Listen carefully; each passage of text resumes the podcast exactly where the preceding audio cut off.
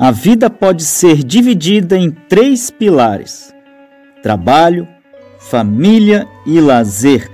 Aqui nesse podcast eu vou te mostrar dicas simples e práticas para você ser duas vezes mais produtivo na metade do tempo, porque ou você domina a sua agenda ou você é dominado por ela.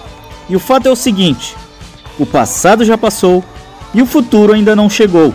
Então, o foco é o aqui e o agora. Te pergunto, o que você pode fazer hoje para dobrar a sua produtividade na metade do tempo?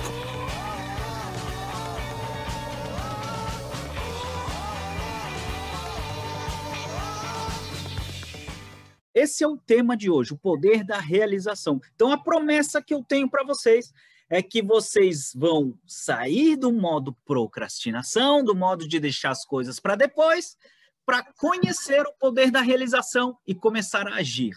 Então, a promessa que eu tenho para vocês é que vocês vão começar a agir a partir de hoje, a partir de agora, assistindo a esse evento. Não é para deixar para depois, não é para pensar, não é para ficar empurrando com a barriga para depois decidir. É ter clareza, ter consciência, ter decisão e ação. Clareza, consciência, decisão, ação. Clareza, consciência, decisão e ação. Ok? Então, temos esse compromisso. Deixa eu contar uma história para vocês, tá? E a história que eu quero contar para vocês é a história do tesouro escondido. Qual a história do tesouro escondido, hoje? A história do tesouro escondido é a seguinte, tá? A Pamela está dizendo aqui que não está ouvindo o áudio. Pamela não está ouvindo o áudio. Pamela, você... deixa eu ver se eu não conectei. Então, deixa eu hum, voltar aqui. Vou sair do modo tela cheia. Stop sharing. Ó, tem gente que está com o microfone aberto. Eu vou fechar só para que as pessoas possam ouvir somente o meu áudio, ok? Tá? Então, Pamela, você me escuta? Uhum.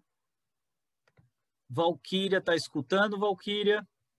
Se demorar um pouquinho, às vezes demora um pouquinho para carregar esse áudio, tá? Então, voltaremos lá. O restante me escuta, né? É só a Pamela que está com problema no áudio. Sinalizem aí para mim. Se for só ela, nós voltaremos. É bem provável que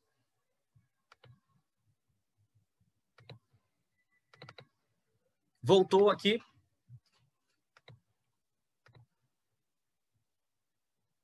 Normal, normal, estou ouvindo bem, então vamos tocar para frente. É bem provável que vai, vai aparecer o áudio para a Pamela, tá? Se alguém puder me ajudar aqui, também é muito bem-vindo para isso. Deixa eu te contar a história do tesouro escondido, tá?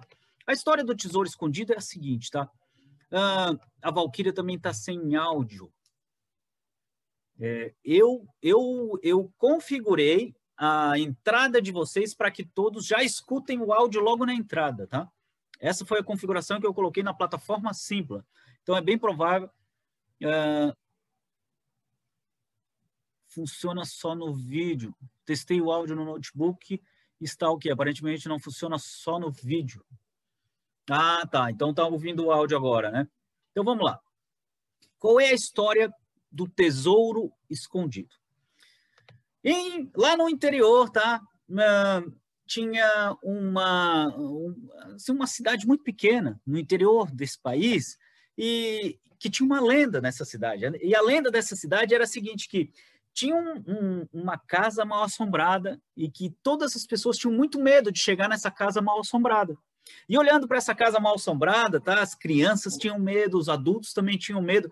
Só que tinha uma lenda que lá nessa casa mal assombrada, ela tinha é, dois, é, dois caixões, tá? Uma caixa pequenininha.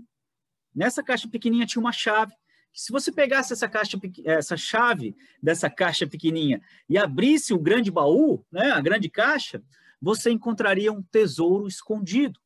E essa lenda ela foi passando por geração em geração, porque os pais contavam para os filhos, os filhos contavam para os netos. Isso foi de geração em geração. As pessoas sempre escutando aquela mesma história de que, ah, lá não chega naquela casa mal assombrada lá, porque ela é mal assombrada, dá muito medo de chegar lá. Mas quem tiver coragem de ir até lá vai encontrar é, esse pequeno baú. Nesse pequeno baú tem uma chave e abrindo o grande baú com essa chave, você tem acesso ao tesouro escondido.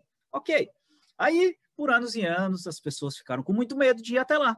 Até que uma pessoa teve coragem. Teve coragem, ficou adulto, falou: Ah, escuto isso desde criança e, e eu vou até lá. Eu vou até lá para ver se isso é verdade ou não é. E ele foi lá e ele encontrou pedras preciosas. E com essas pedras preciosas ele enriqueceu.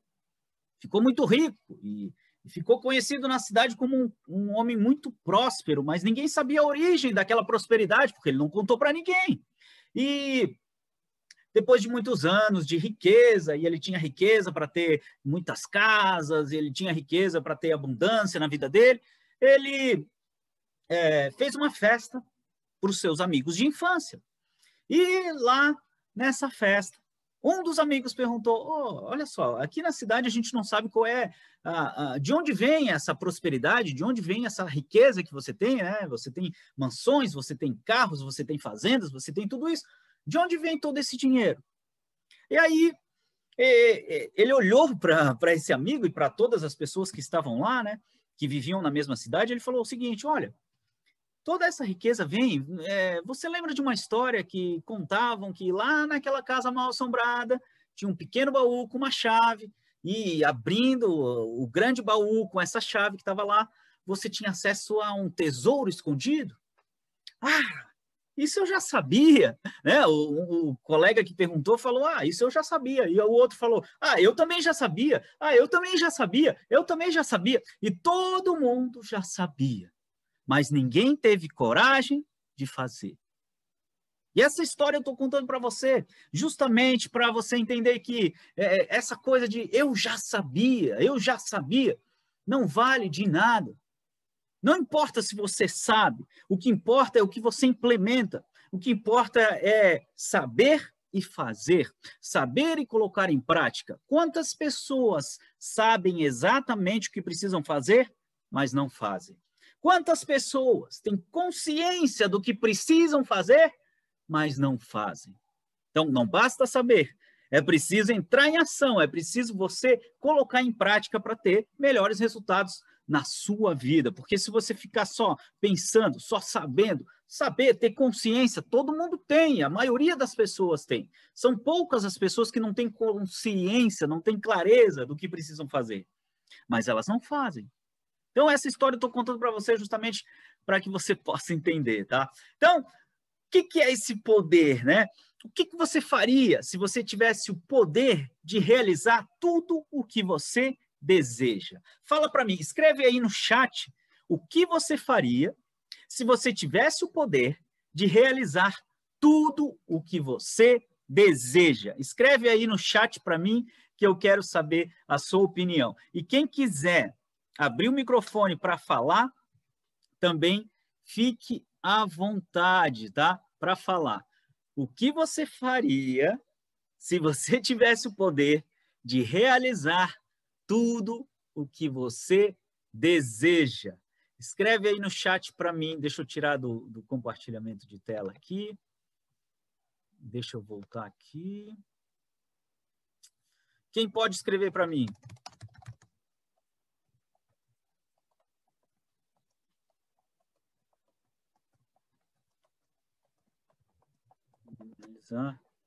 tudo o que você deseja.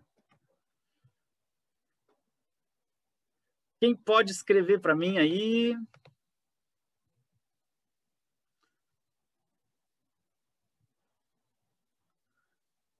que você faria? Escreve para mim aí. Quem quem está comigo aí? Quem está me escutando? Vocês estão me ouvindo? Sim ou não?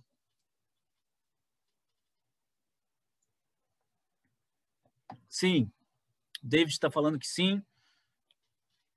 Então, essa pergunta é para sua reflexão, tá? Que, que você faria se você tivesse esse poder de realizar tudo o que você deseja, tá? É, a primeira pergunta que eu te faço para abrir a sua mente, para que você tenha essa reflexão da, da, do poder da realização. Sim, é que essa é uma boa pergunta. Primeiro, preciso saber o que eu desejo. Olha só, a Pamela está falando aqui que primeiro ela precisa saber o que, que ela deseja, para depois. Ó, estou pensando, a Angélica está falando, tá? Então, ó, toda vez, toda vez, tá, que você tiver nesse modo de pensamento, tá, você coloca para mim ali, escreve capite, tá? Eu sempre vou perguntar capite, né? Qual é o entendimento que você tem, né, em italiano, né? É, o, o, o David quer falar alguma coisa, David? Então, aí tem dois pontos. Opa, eu quero, lá. tem coisas que eu quero e coisas que eu gostaria que acontecesse. Opa! Então me fala o que você quer e o que você gostaria que acontecesse. O que eu quero é que a gente tivesse uma sociedade plena, plena, né, com conhecimentos mais abrangentes, que a gente tivesse educação para todos e que a gente não tivesse esse problema que a gente está tendo hoje, né? Então a gente falaria de vacinas, né? Que as pessoas não precisassem morrer por uma coisa, por uma dependência de governo e tudo mais. E eu recebi hoje uma notícia muito ruim, né? Que os professores vão ser obrigados a pararem de dar aula. Então, eu tenho filhos e automaticamente eles perdem muito com isso, porque não tem vacina e automaticamente os professores correm risco e eles não são a prioridade. Então, se dependesse de mim, eu queria que a gente tivesse mais consciência, mais discernimento para todos, educação para todos, e automaticamente a vacina para que a gente tenha um governo melhor, né? um país melhor, um mundo melhor. Uau, uau, grande, grande contribuição a sua, David. Olha, o David tem um, um, um, A gente percebe, né, pela fala das pessoas, a gente percebe uh, a caracter, uma das características que mais aparece né, na, na fala. E eu percebo que o, que o David tem esse senso de comunidade, né, esse senso é, de, de um mundo melhor, né, de, e, e aprecio muito essa sua visão, tá? Então, fiquem com essa primeira reflexão tá? Eu vou fazendo perguntas dessas, tá? A Angélica falou que é uma pergunta assim é, muito forte, né? E eu vou eu vou fazendo essas perguntas fortes, tá? Então é, se prepara porque o treinamento é assim, tá? Para que você tenha, você abra sua mente para novas reflexões, tá? Então, é, o, o que, que é o poder da realização? O poder da realização ele está disponível para mim para você. Tá? Opa, Jéssica. Jéssica quer, quer comentar alguma coisa?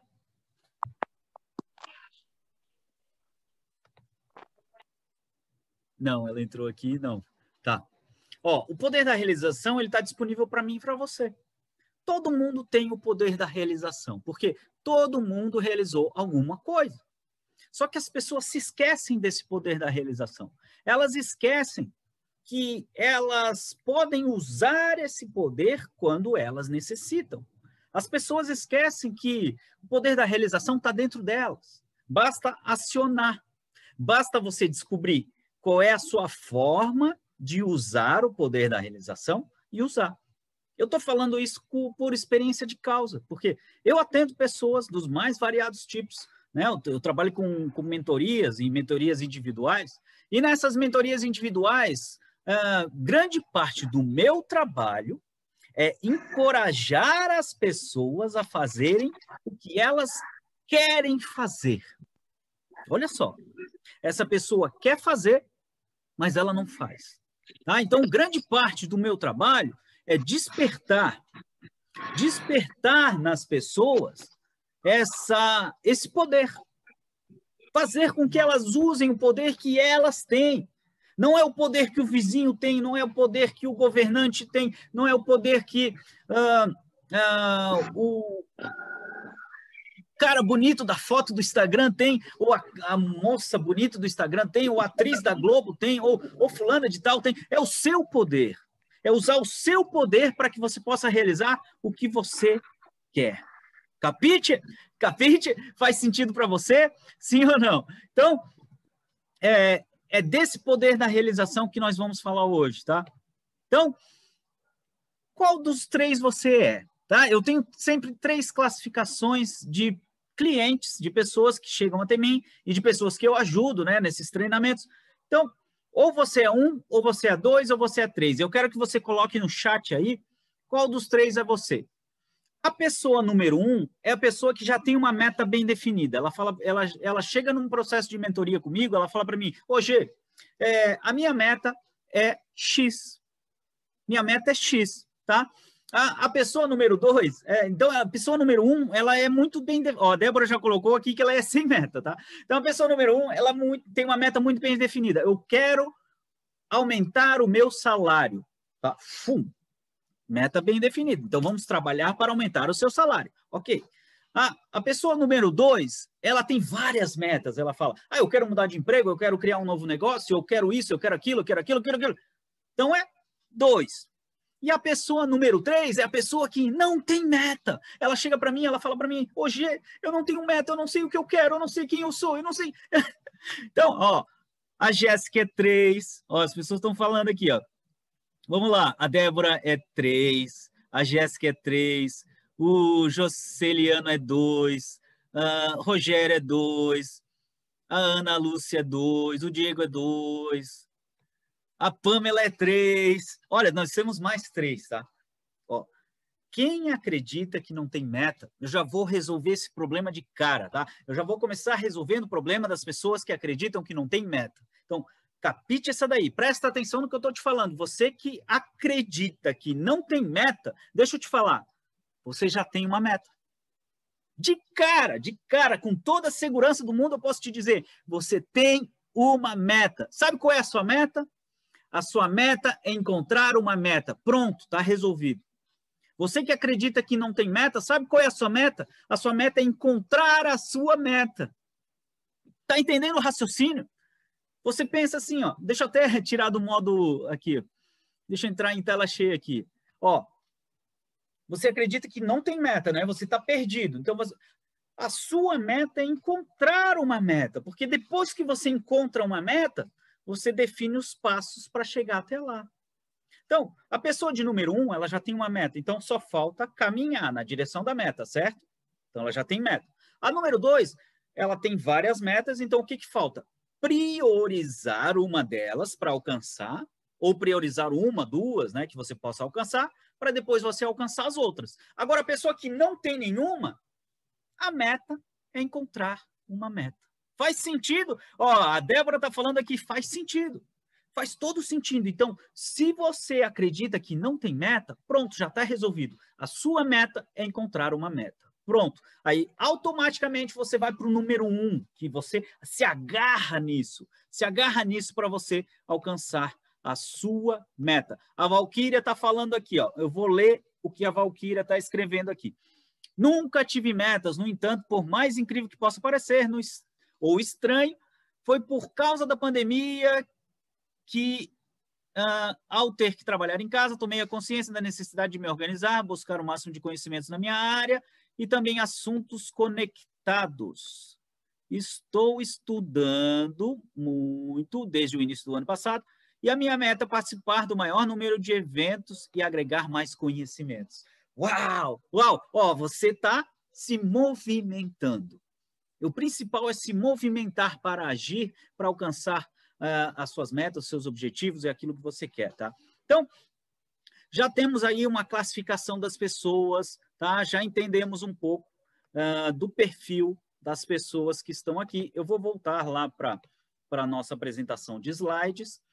E agora que você já definiu que você tem meta, ou você tem várias metas, né? Se você tem uma meta, você vai definir os passos para alcançar essa meta. E se você tem várias metas, você vai priorizar uma para você alcançar, para depois você possa priorizar as outras, tá? E existem pessoas, tá? Que eu classifico em dois tipos, tá? As pessoas que chegam até mim, tá? Depois que elas já definiram o, o, a questão da meta, tá? Já sabe qual é a meta, já tem clareza. Então, assim, ó, elas sabem o que tem que fazer, mas elas não fazem, ou elas não sabem o que precisam fazer e não fazem. Então, eu quero que você me diga aí no chat se você é do tipo de pessoa que sabe exatamente o que tem que fazer, mas não faz, ou você é do tipo de pessoa que não sabe o que tem que fazer e por isso não faz, tá? Então escreve aí no chat para mim que eu quero saber a sua uh, a sua classificação aqui, tá? Stop share. Ó, Angélica é um, Joceliano é um, Pamela é um, tá? Então, vocês sabem o que tem que fazer, mas não fazem. né? Então, sabe o que precisa fazer, mas não faz. Um, um, um, um, a maioria é um. Tá? Deixa eu falar para você. Já voltei aqui para que você para que eu possa olhar você no olho aqui. Olha só, olha só. Você não está sozinho nessa, não. Você não está sozinho nessa porque a maioria das pessoas sabe que tem que fazer, mas não faz. Você sabe que no início do ano as pessoas dizem: esse ano eu vou aprender inglês, esse ano eu vou fazer isso, esse ano eu vou fazer aquilo. E quando chega agora, chega, chegamos em março, né? A maioria das pessoas nem começou a fazer. E chega no final do ano, elas não fazem. Tá? Então, não se preocupe. Não se preocupe porque você está no mesmo barco que a maioria das pessoas, tá? A Jéssica escreveu aqui, ó. Sei algumas que preciso por prática e não tenho coragem ou sei lá o quê. Então, ó, coragem é uma das questões que a gente vai trabalhar aqui, tá? A coragem de você entrar em ação para alcançar os seus resultados, tá? Então, a maioria das pessoas realmente é uh, do tipo 1, tá? E sabem o que precisam fazer, mas elas não fazem. Esse é um dos motivos pelos quais eu fiquei conhecido na internet como impulsionador da ação. Por que, que as pessoas me chamam de impulsionador da ação? É, eu tive um cliente de mentoria que ele sentou comigo na minha frente, assim, ele falou, ô G, ô G, deixa eu te falar uma coisa. É, ele, já estava no final do processo de mentoria comigo, ele falou, ô G, deixa eu te falar, você, cara, você é um impulsionador da ação. Eu falei, como assim? É? Ele falou, cara, porque eu sabia tudo que eu tinha que fazer, só que eu não fazia, cara. E aí eu fiz a mentoria contigo e eu, a única diferença que eu tive foi entrar em ação para alcançar aquilo que eu quero. Então, simples assim. Então, por isso que eu fiquei chamado como o impulsionador da ação, né? E aí eu fiz uma pesquisa na internet e as pessoas votaram e disseram que, que isso batia, né? Que as pessoas chegam até mim porque elas não sabem, elas sabem o que tem que fazer, mas elas não fazem, e aí eu dou um empurrãozinho para elas, e elas é que agem, elas é que alcançam, as pessoas é que alcançam aquilo que elas querem, né? Elas que entram em ação para fazer a coisa acontecer. Então a pergunta que eu te faço é: escreve aí para mim nos comentários. O que impede você de fazer? Se você é dessa pessoa que sabe que tem que fazer, mas você não faz, o que, que impede você? Escreve aí para mim. Deixa eu até tirar do modo tela cheia. Stop sharing. O que impede você de fazer? Qual é o maior impedimento? Qual é a maior barreira? Qual é o maior muro que você percebe assim? A procrastinação, a Pamela está falando. O tempo, disse o Diego. Quem mais? Pamela é a procrastinação, esse hábito de deixar as coisas para depois, vai procrastinando, deixando para depois, depois, depois, depois, depois, depois, depois, e depois nunca chega. A Valquíria falou: tenho algumas pendências, uh, mas para começar preciso de mais tempo para dar início e dar continuidade. Então é questão do tempo também, é procrastinação também, deixa para depois. Então, quem mais? O que mais? O que, que impede você de fazer? Alguns obstáculos ainda não aprendi a vencer a Angélica falou, a Jéssica falou a procrastinação. Alguém quer abrir o microfone para explicar o seu maior impedimento? Alguém quer abrir o microfone para explicar o seu maior impedimento? Levanta a mão. Medo, disse o David, oh, o medo é um dos maiores impedimentos, é um dos maiores bloqueios que as pessoas têm. É um medo um medo. Aqui a gente vai ter algumas estratégias para você superar esse medo, tá? Ó, a Jose, opa, levantou a mão aqui a Jose. Olá, Josélia. Josélia. Oi, Josélia. De onde você Olá, é? Olá, Rogê. Eu sou de São Paulo. Boa noite a todos. Eu tenho acompanhado aí seus posts pelo, né, pela plataforma que você dispõe e, assim, realmente hoje eu consegui me identificar muito. E essa pergunta que você fez, eu não consigo ter uma resposta. É, eu já, depois que eu assisti você, te acompanhei, eu não consigo ter essa resposta. Por que que me leva? Né? É, mesmo sabendo qual é a minha atividade, a minha tarefa, o meu foco, a minha atenção, eu não consigo ainda entender o porquê, o que, que me impede de fazer. Né? Eu não sei se os outros colegas também têm essa, né, essa, essa dificuldade, mas é, por isso que eu estou aqui precisando de ajuda. Uau, ó, foi muito interessante você comentar isso, porque uh, Nesse treinamento de hoje, a gente vai trabalhar algumas ferramentas de autoconhecimento que vão ajudar vocês a entenderem o seu perfil.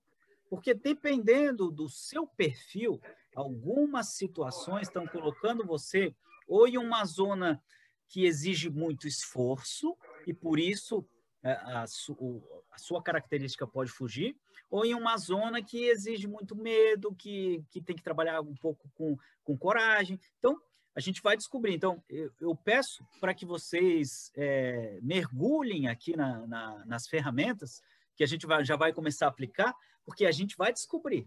Tá, da... Obrigada. Obrigado pela participação, seja muito bem-vinda. E, e eu quero saber se tem mais alguém que está nessa situação, que não consegue identificar o seu maior impedimento.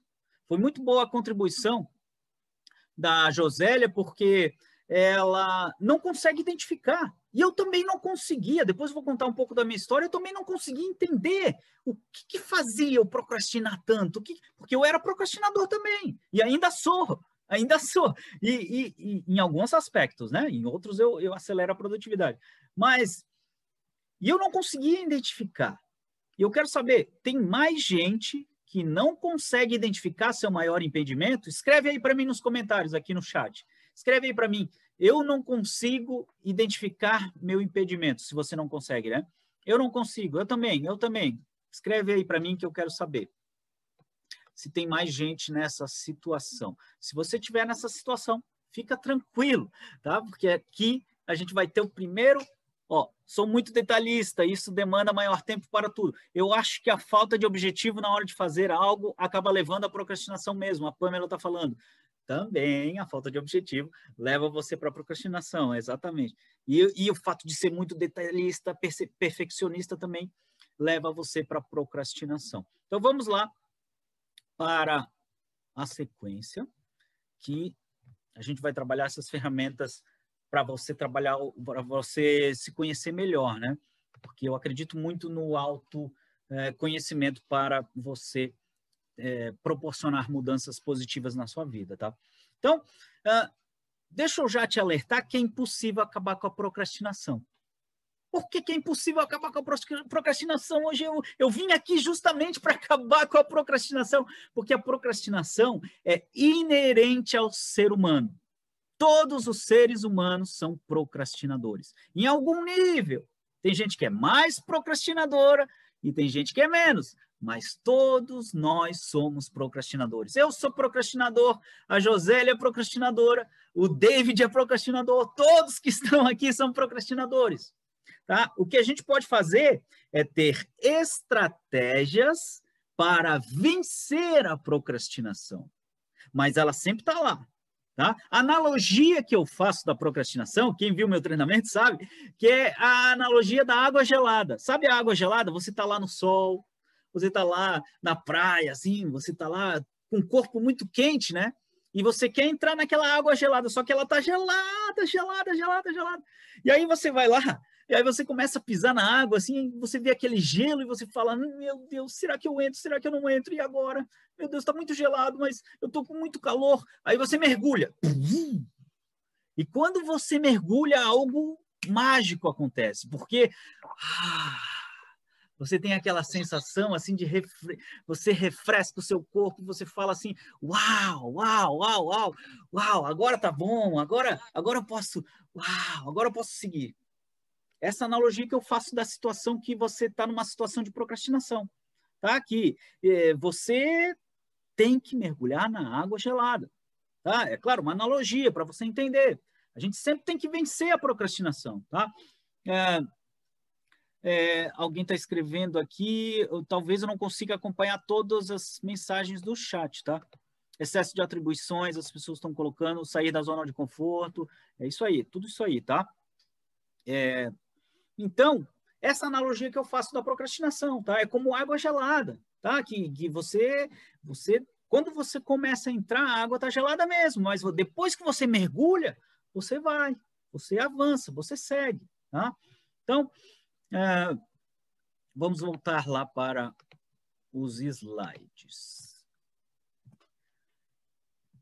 Então, deixa eu te contar um pouquinho da minha história para você entender, tá? Como é que eu cheguei aqui, tá? É, eu fui e eu sou um procrastinador. Se você olhar para essa foto aqui, todos estão vendo os slides, né? Se você olhar para a foto lá, que eu tô até um pouco mais gordinho, né? Essa foto é lá de 2013, 2014, tá? Onde eu era um baita de um procrastinador. Eu era é, procrastinador e me tornei muito ocupado. Ó, capite essa daí. As pessoas confundem é, você ser fazedor com você ser produtivo. Toma cuidado com essa confusão, tá? O fazedor, ele faz muito, mas tem poucos resultados. E o produtivo, ele tem excelentes resultados, independentemente uh, do tempo que ele se dedica àquilo. Ele tem qualidade nos resultados, tá? Então, é, se você olhar, se você olhar, tá?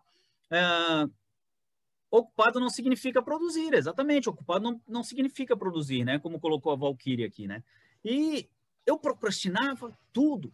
Eu ia deixando, ia deixando para depois, deixando para depois, deixando as coisas para depois. E olha só, se você olhar até na minha saúde, tá? Se você olhar ali a foto da, da minha esquerda, né, você vai perceber que eu estou mais gordinho, porque eu era ansioso, porque eu deixava para depois e chegava na última hora, eu via que não ia dar tempo e eu acumulava funções. Ó, eu era professor universitário, eu era avaliador do Ministério da Educação, eu era mentor, eu era consultor, eu era palestrante, eu era tudo isso. E eu não tinha tempo para nada. Graças a Deus a gente não tinha filho ainda. Eu já era, é, né, já morava junto com a minha atual esposa, né?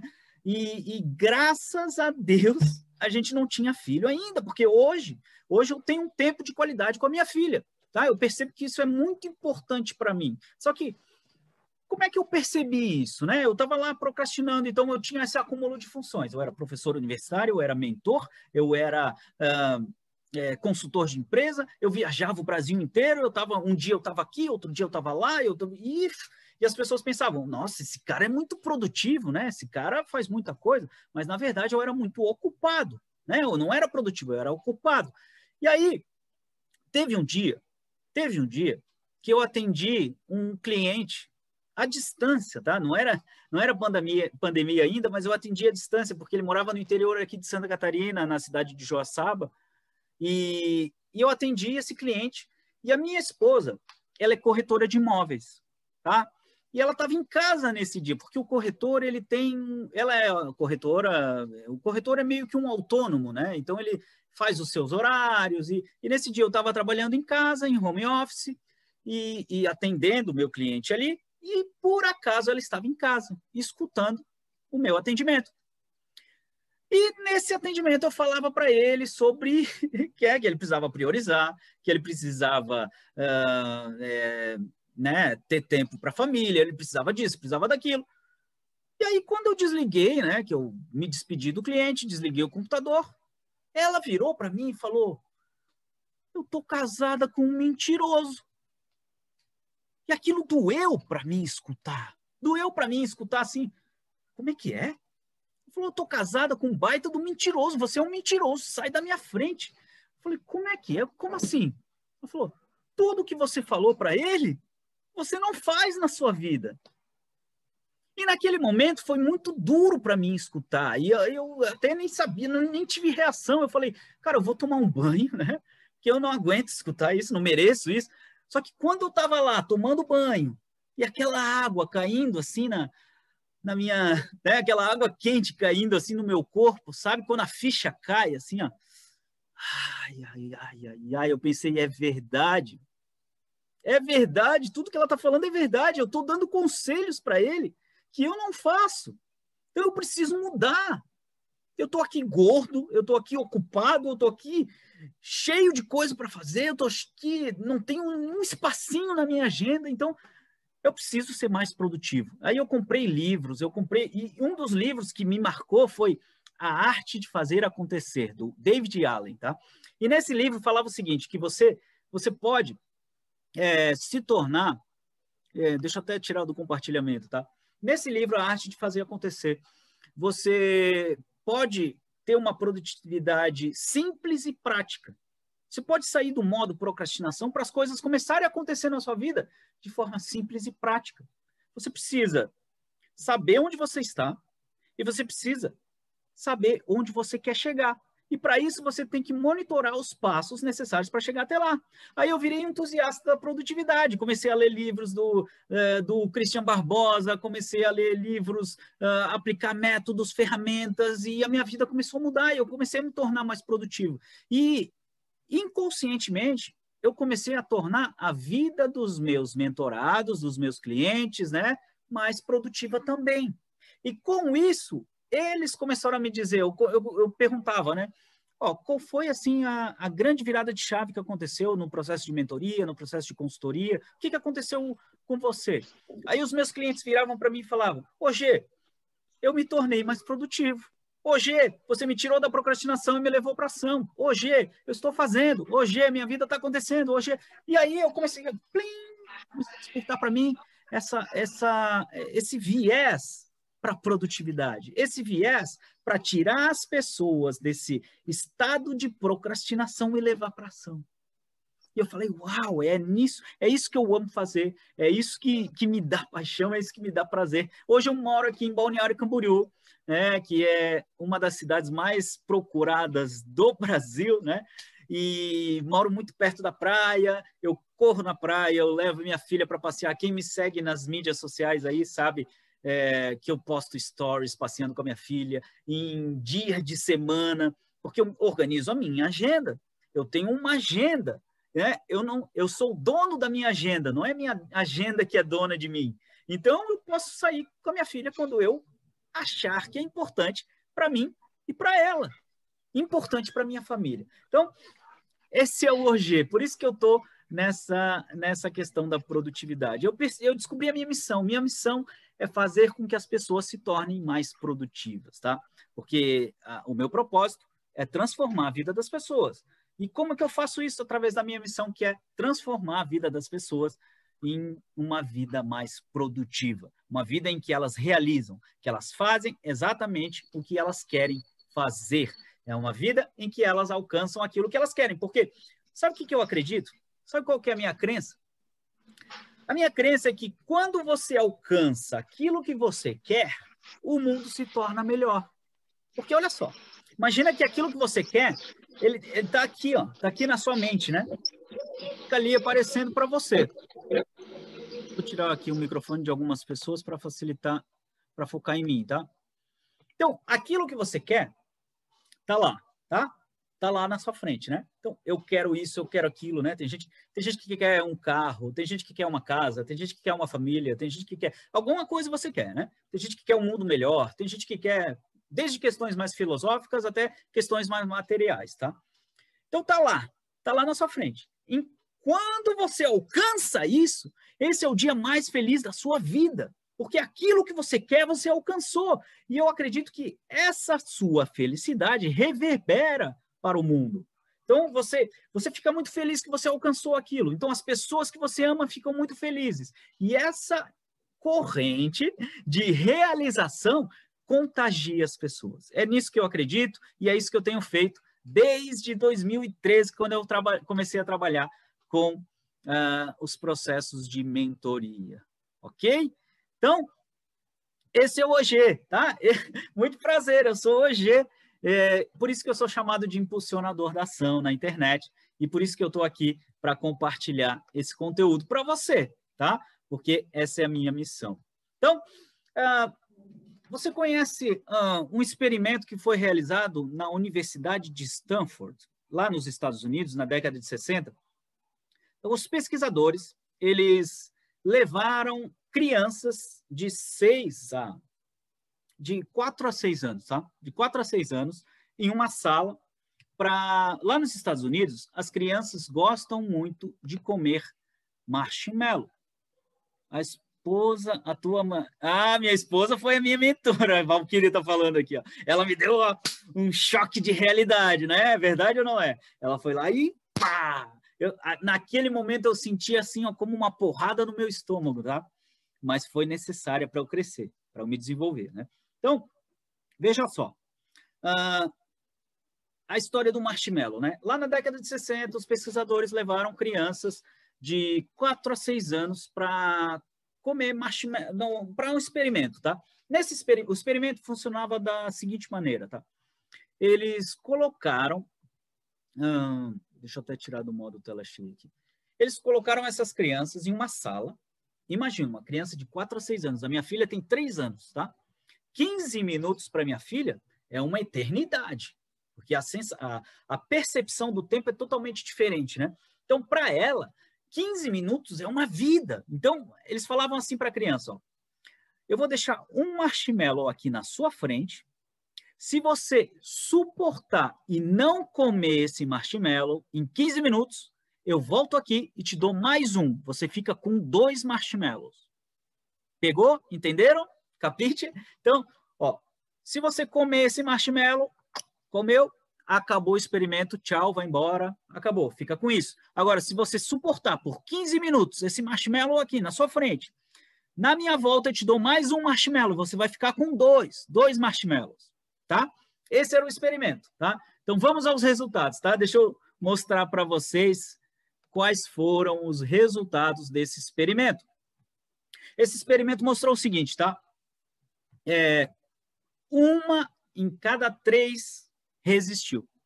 Das crianças que estavam lá, um em cada três resistiu e não comeu. Tá, tudo bem, perfeito. E aí, hoje? E aí, 15 anos depois, eles procuraram as mesmas crianças, eles tinham os contatos das famílias, né? Então, 15 anos depois, procuraram as mesmas crianças para saber como elas estavam 15 anos depois, né? Tanto as que comeram, quanto as que não comeram, né? E das que não resistiram, daquelas que é, olharam para o marshmallow e comeram direto, né? Não, não seguraram sua ansiedade, elas tinham vontade de comer e comeram. 80% delas eram mal sucedidas. 80% das crianças eram mal sucedidas, daquelas que comeram, daquelas que, ah, dá para mim, dá para mim, eu quero agora, gratificação instantânea, eu quero, eu quero ser feliz agora, eu quero. E aí 80% delas eram mal sucedidas. E das que resistiram, 100% delas eram bem-sucedidas. 100%, gente. Você está entendendo a riqueza disso aqui? Deixa eu abrir aqui para. Você está entendendo? Capite isso aí. Presta atenção no que eu estou te falando agora, tá? Segura a sua ansiedade.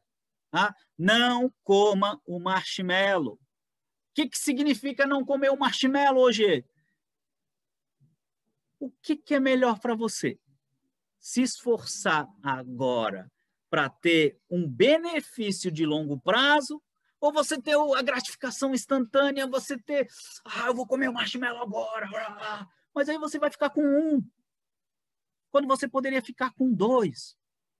Ah, então, Está comprovado cientificamente que essas crianças que seguraram a ansiedade, que conseguiram se controlar emocionalmente para alcançar o seu objetivo, elas se tornaram pessoas mais felizes, mais prósperas. Entre essas pessoas estavam milionários, estavam presidentes de empresas, estavam atores, estavam pessoas de sucesso, pessoas bem-sucedidas, pessoas que sabem usar o poder da realização, que a gente vai comentar aqui. Então, segure a sua ansiedade.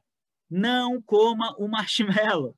Tá? Essa é a hashtag aí. Coloca a hashtag aí para mim. Não coma o marshmallow. Coloca aí para mim é, no chat. Não coma o marshmallow, tá? Eu quero ver quem daqui comeria ou não comeria o marshmallow enquanto eu tomo a minha água.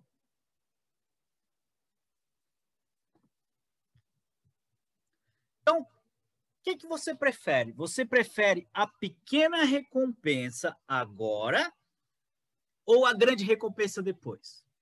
Tá? Essa pergunta eu também quero colocar para reflexão de vocês, tá? O que, você prefere? Você prefere ter gratificação instantânea que você vai, oh, fiquei feliz agora.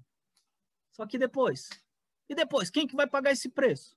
Ou você prefere resistir um pouco você prefere se esforçar um pouco? Você prefere pensar no longo prazo para ter benefícios de longo prazo depois? Escreve aí para mim nos comentários que eu quero saber. Ó, o pessoal está escrevendo aqui no chat. Vamos ver o que, que as pessoas estão colocando.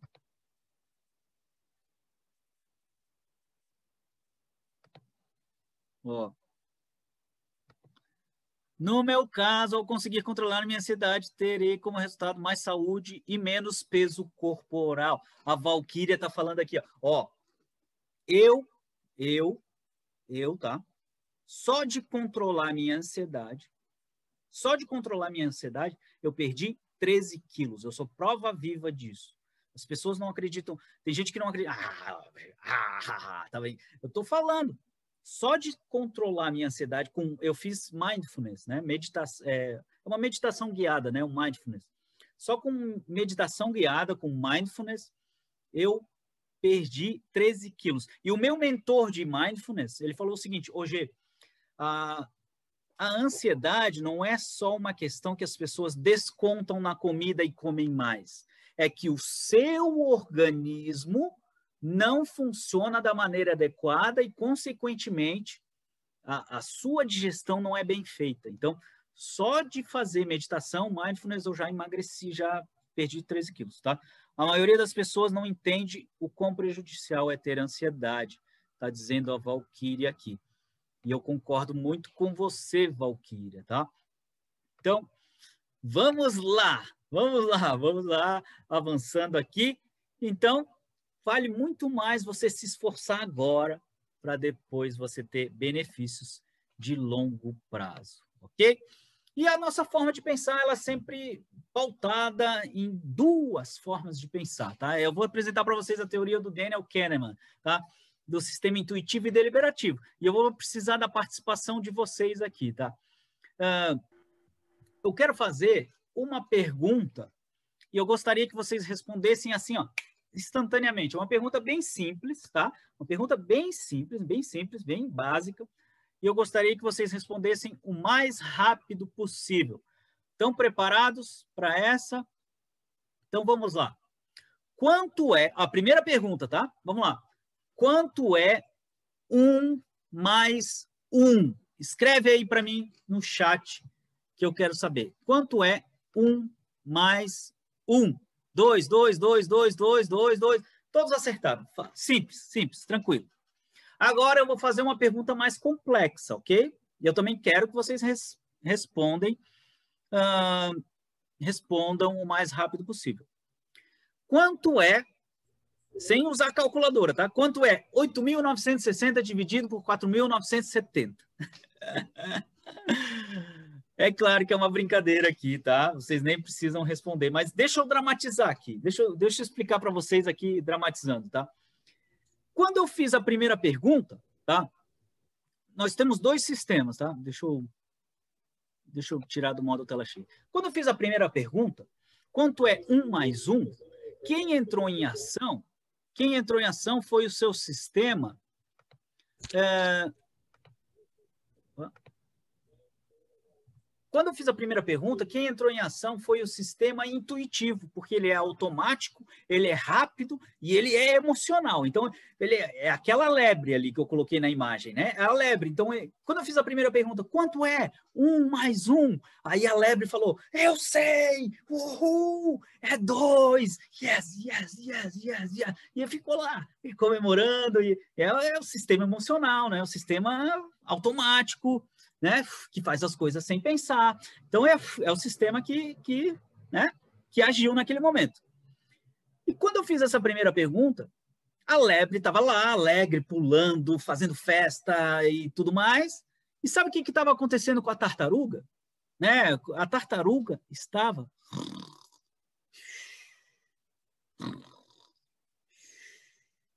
ela estava dormindo dormindo. Capite essa daí, presta atenção no que eu estou te falando. O seu sistema intuitivo estava em ação, acelerado, automático, e o sistema deliberativo, que é mais racional, que é mais responsável pelo aprendizado, que é mais responsável pela, uh, pela ponderação, pela análise, por fazer cálculos, ela estava dormindo. Dormindo. E quando eu fiz a segunda pergunta, eu fiz assim, ó. Quanto é 8.960 dividido por... Tananana? O sistema intuitivo falou assim, ó, é, é, é, é, não sei. A lebre não sabia. Então a lebre falou, ih, vou ter que acordar a tartaruga. Meu Deus do céu, vou ter que acordar a tartaruga. Aí ele ficou lá, batendo no casco da tartaruga assim, ó. Acorda, tartaruga! Acorda! Acorda, tartaruga, acorda! Ficou fazendo lá, acorda, tartaruga! E a tartaruga olhou assim e falou: que foi? Não, é que o OG está perguntando lá quanto é, isso, isso, mais isso, mais. E a tartaruga falou assim: deixa eu dormir. E voltou a dormir. Tá entendendo o que é que acontece no seu cérebro? Deixa eu voltar lá para a tela, tá? O seu cérebro sempre tem a sua forma de pensar, tá? Sempre tem uma disputa entre a forma rápida, automática, que exige pouco esforço, e a forma devagar. Ela é lenta, exige muito esforço e ela precisa sempre acordar.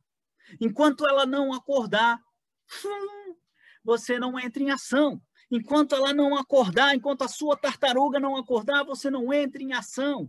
Ele vai estar dormindo. Por quê? Porque o nosso cérebro, o maior objetivo do nosso cérebro é poupar energia para garantir a nossa sobrevivência. Então, vai ficar dormindo. Vai ficar dormindo. Ó, me responda aí, com sinceridade. Quem aqui, quem aqui foi para uma loja e comprou uma coisa, comprou, e estava muito feliz quando comprou, assim, uau, adorei o que eu comprei. E quando chegou em casa, automaticamente se arrependeu do que comprou? Escreve aí para mim no chat. Já aconteceu isso com você, sim ou não? Você comprou uma coisa, você estava muito feliz quando comprou, e do caminho até a casa, você se arrependeu e você falou: Putz, por que, que eu comprei isso? Por quê? Comigo não. Muitas vezes a Pamela. Por que, que isso acontece, tá? E tem outro exemplo aí, quem 70% das pessoas compram por intuição no ponto de venda. O, Joseliano está falando. Gra, grato pela contribuição. Ó, por que, que isso acontece? Ó, quer ver outro exemplo? Você já chegou em casa, já chegou em casa, pegou a chave da sua casa. E quando você foi abrir a porta, você pensou assim, ó, meu Deus do céu, nem sei como é que eu cheguei aqui. Eu cheguei, mas eu não sei como é que eu cheguei sem ter bebido bebida alcoólica, tá? Não tem nada a ver com isso. Você chegou e você falou: eu não sei que caminho que eu fiz, eu não sei por onde eu passei, mas eu sei que eu cheguei. Por que, que isso acontece? Porque o sistema automático, né? Como ele é automático, como ele já fez isso muitas vezes, ele seguiu o caminho e chegou. E o sistema deliberativo, que é o racional, ele ficou dormindo enquanto isso, porque o automático agiu. Tá? Então, é mais ou menos isso que acontece com a sua mente quando você pensa, tá? É a sua forma de pensar. Então, por isso que você precisa sempre acordar a sua tartaruga para você agir, porque na hora de decidir, o seu cérebro sempre vai decidir pelo máximo de prazer e o mínimo de dor. Ele sempre quer ter muito prazer, pouca dor. Muito prazer, pouca dor. Então, toda atividade que exige muito esforço, muita dedicação, ele vai procrastinar, ele vai deixar para depois, porque ele não quer ter dor, ele não quer, ele não quer. Ele não quer ter esforço, ele não quer ter dedicação, ele não quer algo que seja muito difícil, ele não quer, não quer. E 85% das nossas decisões são emocionais. 80%, 85%, de acordo com o pai da inteligência emocional, né? Ó, a Valkyria colocou aqui, ó, eu passo longe do ponto de vendas, fujo de insistência de um terceiro, quanto mais insistem, menos interesse eu tenho. Sim, mas aí é, é a sua, uh, o seu perfil comportamental que te leva para isso, né? Mas não a sua forma de pensar, tá?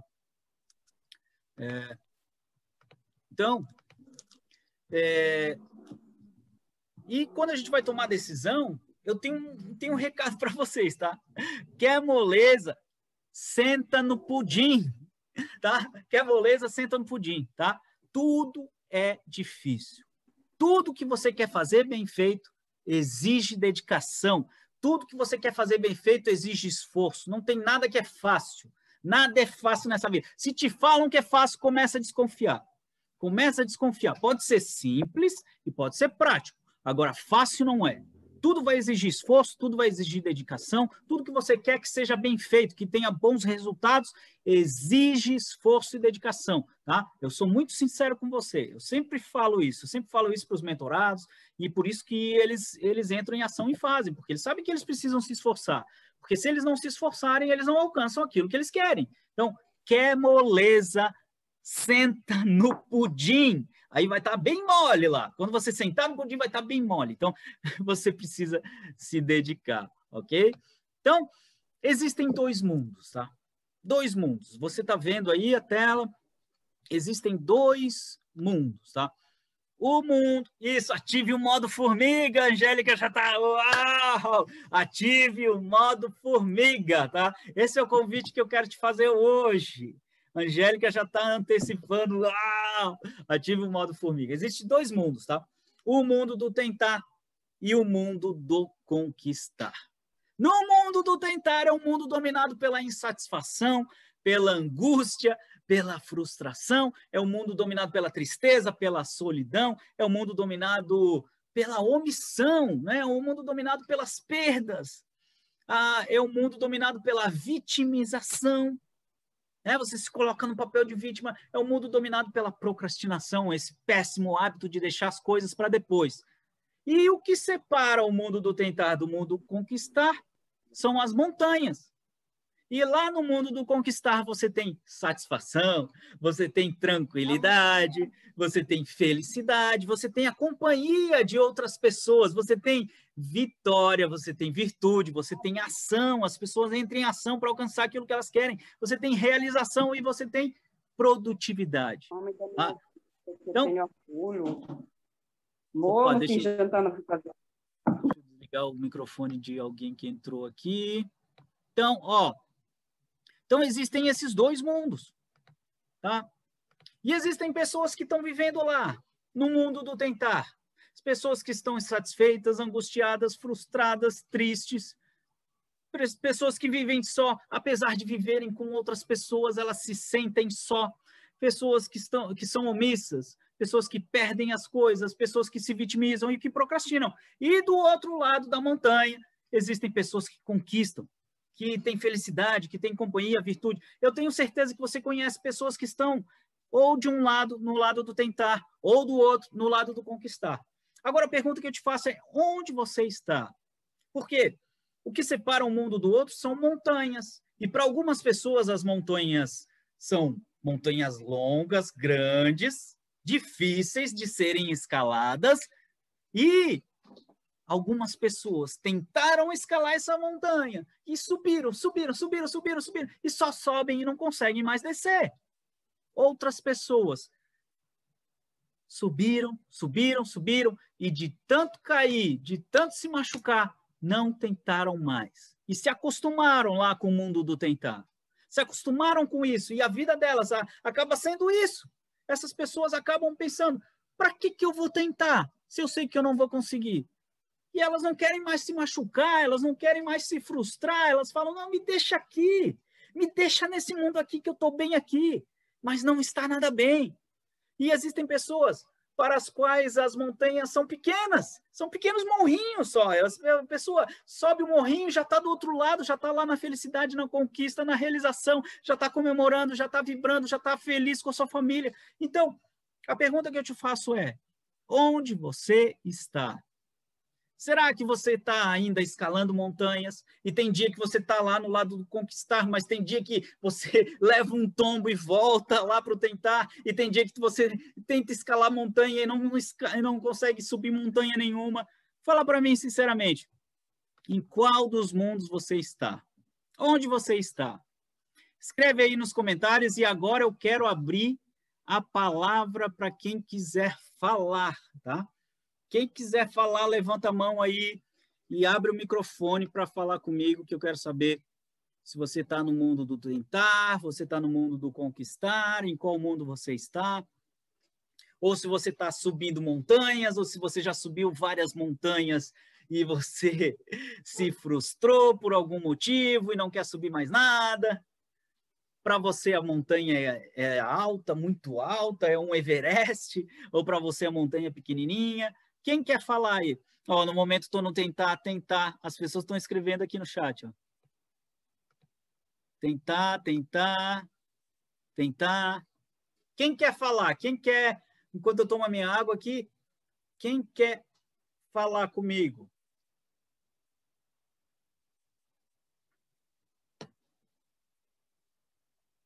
Tentar. Eu abro a palavra para você. Quem quer falar, eu sei que tem alguém que quer falar. Quem quer falar, levanta a mão aqui, que eu abro a palavra para você. Opa! Aqui, alguém abriu, alguém me pediu aqui. Pode abrir o microfone, pode falar, tá? Eu não estou conseguindo ver quem foi. Ah, você! Josélia, vamos lá. Coisas que eu aprendi.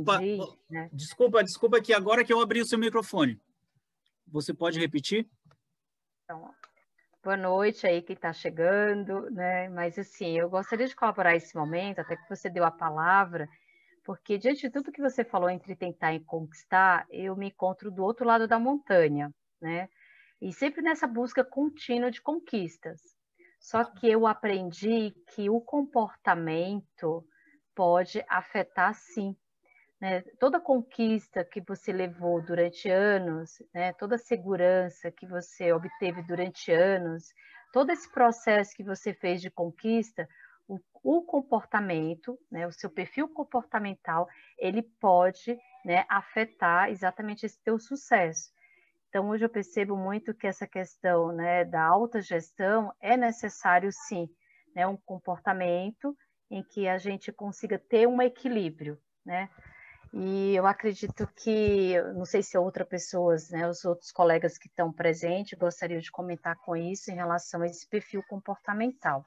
Então, não basta só conquistar, mas do outro lado da montanha, você tem que também estar preparado, né, para que está pronto para enfrentar, né, toda a empatia, a interação pessoal com as outras pessoas. Uau, uau, sensacional a sua contribuição. Inclusive, a gente vai falar sobre isso, tá? Vai falar sobre o perfil comportamental e o quanto que você conhecer o seu perfil comportamental pode contribuir para que você conquiste aquilo que você quer. Porque o mais importante é sempre é, você conhecer quem você é, para que você possa entender é, Bom, a gente vai falar sobre isso, mas já, já adiantando um pouco, né? Saber quem você é para saber o que você é capaz de fazer e o que você é, é capaz de conquistar. Então, é sempre partindo da sua identidade, de quem você é, para que você possa fazer e conquistar, né? Sensacional sua contribuição, Obrigada. muito obrigado por isso. Uau! Sensacional. Então, vamos dar continuidade aqui, porque agora a gente vai começar a interagir mais com vocês, tá? Eu quero, eu quero que a gente faça uma declaração juntos aqui, tá? Uh, eu vou falar por aqui e, e o importante é que você verbalize isso, tá? Fazer uma declaração. Porque lá naquela história que eu contei para vocês, quando eu estava lá naquele momento em que. Opa, tem alguém com o microfone aberto aqui, deixa eu só mutar para não atrapalhar a gente. Quando eu estava lá, quando aquela história que eu contei para vocês, que eu estava lá, é, uh, que eu estava lá é, naquele momento em que a minha esposa me deu o alerta, né? Eu, eu falei, cara, eu preciso sair desse modo aqui, eu preciso, preciso me libertar desse, desse lado procrastinador, né? Eu preciso vencer isso, eu preciso superar isso. E aí é, eu entendi a força da declaração, tá? Porque foi fazendo uma declaração para mim mesmo que eu consegui me libertar disso. Porque a declaração tem muito poder. Eu não sei se tem pessoas casadas aqui mas eu sou casado, né? Então, é, quando eu me casei, a, o, o, cerimonialista lá que fez a, no meu caso foi um pastor, né? Mas o pastor que fez a, a, minha celebração de casamento, ele fez uma declaração. Ele falou: "Eu vos declaro marido e mulher". Então, olha o poder que tem uma declaração. Então, eu quero que a gente faça juntos aqui uma declaração, tá? Para a gente é, se livrar desse modo de procrastinação, tá? Então, é, eu vou repetir, eu vou falar em voz alta aqui e eu quero que você repita comigo aí. Eu declaro que hoje eu vou sair definitivamente do, do mundo do tentar para viver definitivamente o mundo do conquistar. Tá? Então, eu quero que você repita comigo, eu vou falar e você repete em voz alta aí. Eu declaro que hoje eu vou sair definitivamente do mundo do tentar para viver definitivamente o mundo do conquistar. Você sabe o poder que tem a palavra, né? Se você lê a Bíblia como um livro de sabedoria, não falando de religião, mas como um livro de sabedoria, né? Primeiro o verbo, né? Primeiro a palavra. Palavra tem muito poder, aquilo que você fala tem muito poder. E aquilo que você declara, então, tem muito poder. Então, eu quero que você faça essa declaração para que você possa viver. Então, agora eu quero entender qual é o seu ponto de partida, porque se eu entender onde você está, vai ser fundamental para a gente definir onde você quer chegar. Ó, o seu resultado, pode anotar aí? Sim. Você, no racional, você é 39. Uh! No, no intuitivo, você é 29. E no operacional, você é 29. Tá? tá faltando aí. Oi? Tá faltando resposta. Não, Ou não? Não, não tá certo, tá certo, tá certo. Então, na não, verdade, não. eu sou oh. praticamente um terço em cada. Mais ou é, menos. mas aí, aí eu tenho que te fazer algumas perguntas, tá? Vamos lá. Uh, o, seu, o seu questionador, ele fala mais alto, né? Isso, isso, de, isso de fato acontece com você. Então, toda vez que você vai fazer alguma coisa, sempre vem o lado questionador falando assim, hum, não faz isso, ou ah, não, não faz aquilo, ah, poderia ser assim, é, é verdade ou não é? Não é nesse sentido de questionador, uh, de, achando que o que o outro propôs está errado. Isso não. Mas eu sempre acho que eu questionar se não poderia fazer diferente. Eu sempre, sempre tento buscar uh, formas diferentes, melhorar né? Até, mas às vezes tu não consegue. Ah, tá. Então, diferente. então, seu lado racional é um lado que sempre quer cobrar uma melhoria, ele sempre está querendo te puxar para cima, ele sempre está querendo fazer Sim. isso. Tá. Sim. Tá. E aí, pergunta que eu te faço: ele acaba. Uh, o teu lado racional, ele acaba ofuscando o intuitivo e o operacional, ou é uma uma convivência amigável ali entre, entre o lado intuitivo, que é mais sonhador, e o operacional, que é mais fazedor? Eu acho que sou mais para o lado fazedor, então. Você vai intuitivo, mais para o lado... na verdade, seria eu ficar sonhando, é isso?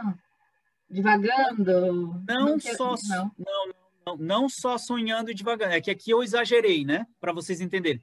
Mas o, o intuitivo, ele é importante também para você fazer previsões do futuro, você usar os seus sentidos de percepção. Então, Então, o intuitivo, ele, ele, ele é muito importante para imaginar as coisas, como elas serão, como elas é, vão acontecer, tá? Então, quem tem... E, e também para o lado mais do romantismo, tá? Então, é mais ou menos por aí.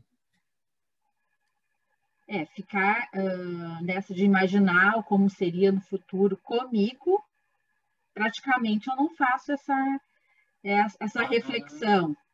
Tá? Ah, então, então por isso Exatamente. Mas tem muitas coisas que no comportamento das pessoas que vão se repetindo, e se eu digo, olha, vai acontecer tal coisa, porque aquela repetição já foi observada por mim, e às vezes a pessoa não percebe. E aí fica aquela situação assim, a pessoa se arma, né? Não, não é bem assim, tu tá imaginando coisas, não é bem desse jeito. Só que aquilo já tá, eu sou muito observadora. Então, o comportamento dos outros eu consigo observar muito, né? E nesse ponto, a minha intuição é lá fora. E eu consigo Sim. realmente uh, prever o que vai acontecer né? E ali passa-se um ano, dois, três, e de fato aquilo acontece. Mas Eu já você... tinha dito que ia acontecer lá atrás. Mas Entendeu? você concorda comigo que é o seu lado racional que está fazendo essa análise? É, claro. E ele consegue é. perceber os padrões de comportamento das pessoas, Sim. e com aquela repetição de padrão, você fala, pimba, vai acontecer isso aqui. É, é batata, e vai lá e acontece, né? Então, a, a, esse teste é justamente para te trazer clareza, né? E até falo para todos que estão, estão que fizeram o teste, né? Depois vocês vão receber esse arquivo para saber o resultado de vocês. Mas, ó, e aí a pergunta que eu te faço, Valkyria, tá? É, entendendo que você tem um lado racional, que é mais, é, que é mais crítico, que é mais questionador, e também é um, é um lado que, que sempre é, é assim, é, o importante é que a gente tenha os três, tá? Um equilíbrio entre os três. Por quê? Tem momentos em que você tem que ser mais intuitivo, porque você tem que imaginar como as coisas serão, você tem que pensar, você tem que é, projetar o futuro, mas tem hora que você tem que ser racional mesmo, de é, colocar as coisas na balança, pensar, é, tomar decisões mais racionais, e tem hora que você tem que simplesmente fazer, esquece do que você pensou, esquece do que você imaginou e faz.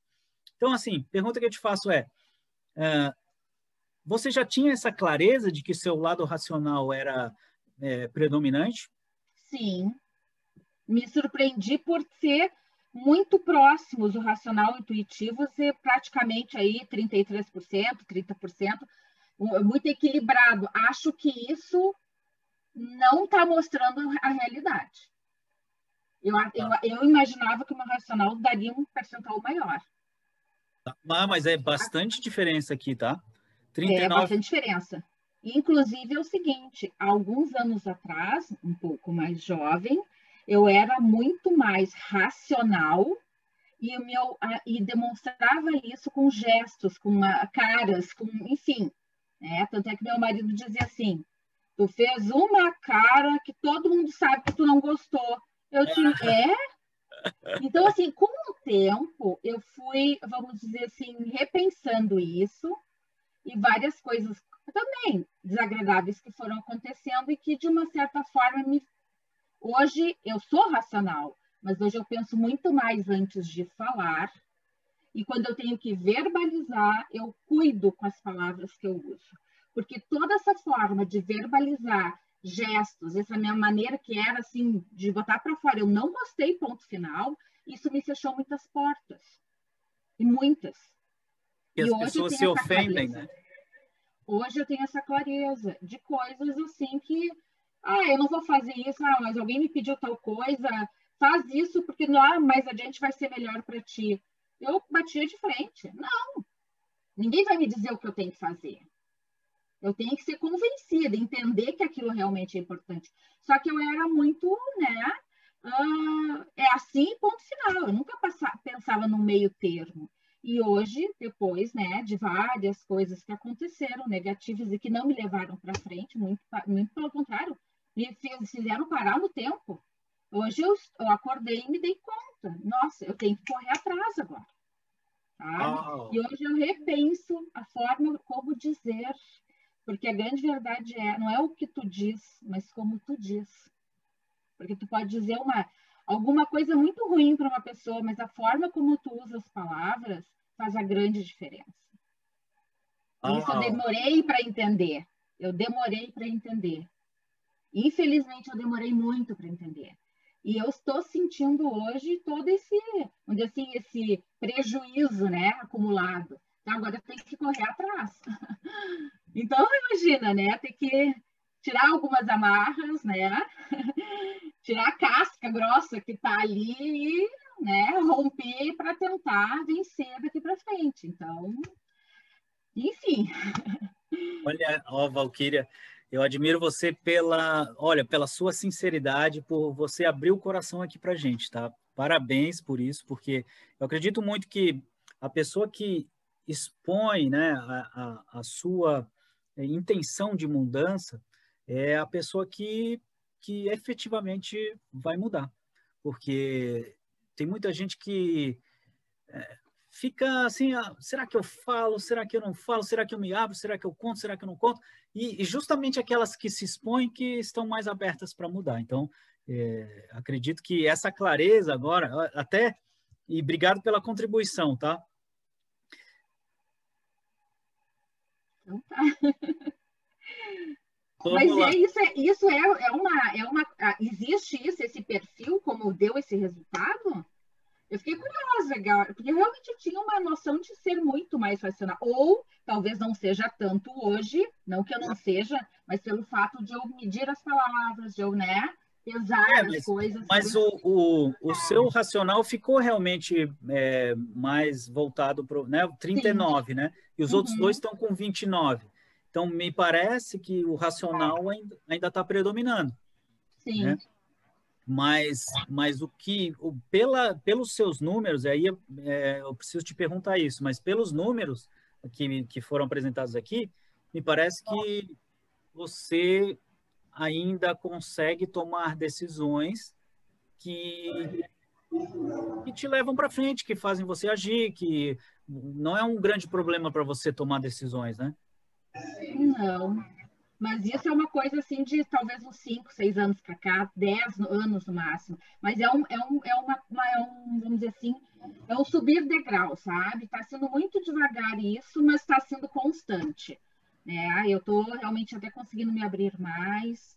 Uh, e tanto é que assim, desde o ano passado eu estou em teletrabalho, foi quando eu resolvi, não, agora eu vou aproveitar que tem não sei quantos eventos gratuitos, eu vou, sabe, eu, eu tenho agenda de eventos. Eu chego às vezes a ter dois eventos ao mesmo tempo. Um, um, um, exatamente, tô com dois notebooks e um fone de ouvido em cada, cada computador assistindo. E eu estou conseguindo fazer isso, coisa que eu mais, jamais me imaginaria fazer. Né? Então, Sensacional. eu acho assim que. Eu, é, eu esse assim, te... ó, é, Valquíria, depois quando, quando você baixar, esse teste ele sempre é situacional, tá? Porque, uhum. como você comentou, se você fizesse há, há seis anos atrás, claro, daria. Sim. Então, ele é sempre situacional de acordo com as circunstâncias, da sua, seus sentimentos, a sua é, condição atual. Mas ele pode servir como uma ferramenta, como um termômetro para a gente saber em que momento a gente está e o que, que, precisa ser modificado, até para dar esse equilíbrio. Né? Exatamente. Né? Exatamente. E é justamente esse ponto que eu quero que eu quero comentar com vocês agora. Ó. Deixa eu até abrir aqui a, a tela. Ó. Pra... Opa, aqui, abriu. Então, qual foi a ficha que caiu para você? Qual foi o capite aí, o entendimento que você teve? Que decisão que você toma a partir disso, Valkyria?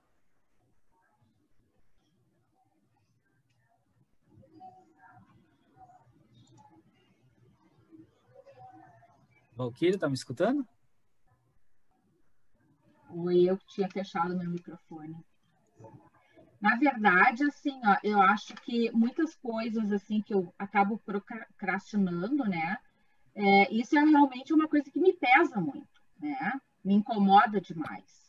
Tá. Então, eu tenho que dar esse início, assim, esse start para fazer diferente isso. Uh, e eu acho assim que o grande problema, pelo menos no meu caso, é que a coisa fica, né, sendo uh, deixada para depois e vai deixando e vai deixando, é que são coisas que, na verdade, demandam um tempo maior, para eu organizar, para eu até definir até que ponto aquilo é importante que se, se mantenha, né? Eu falo até em questão de papéis, documentos, uma série de coisas, e que eu vou, né, tenho aquele, aquele uh, vamos dizer assim, perfil de acumular as coisas. Será que em algum momento eu vou precisar daquilo, né? Então, eu tenho que começar a definir o que é realmente prioridade, o que, que é realmente que é, é importante e que realmente eu precise manter, né? Mas aí eu sempre fico esperando assim, ah, eu preciso para mexer naquilo ali, eu preciso, sei lá, de dois, três dias seguidos para render. Só que daí tá a soberba está enlouquecido com uma série de atividades, aí chega no final do dia, é, que fica aquele pensamento, ah, eu não vou começar porque eu já estou cansada, eu vou fazer, sei lá, 1%, então não vou começar. É mais ou menos isso. Né? Então, é, tem coisas que estão se arrastando por anos e porque fica sempre nessa dependência de, ah, eu preciso de um tempo maior, talvez eu tô, eu tô dando uma, uma importância muito grande para isso e por isso talvez não não comece, né? O que, o que, que te leva a acreditar que você precisa realmente desse tempo maior e precisa realmente dessa dedicação maior? Aí é que está, por ser muito detalhista.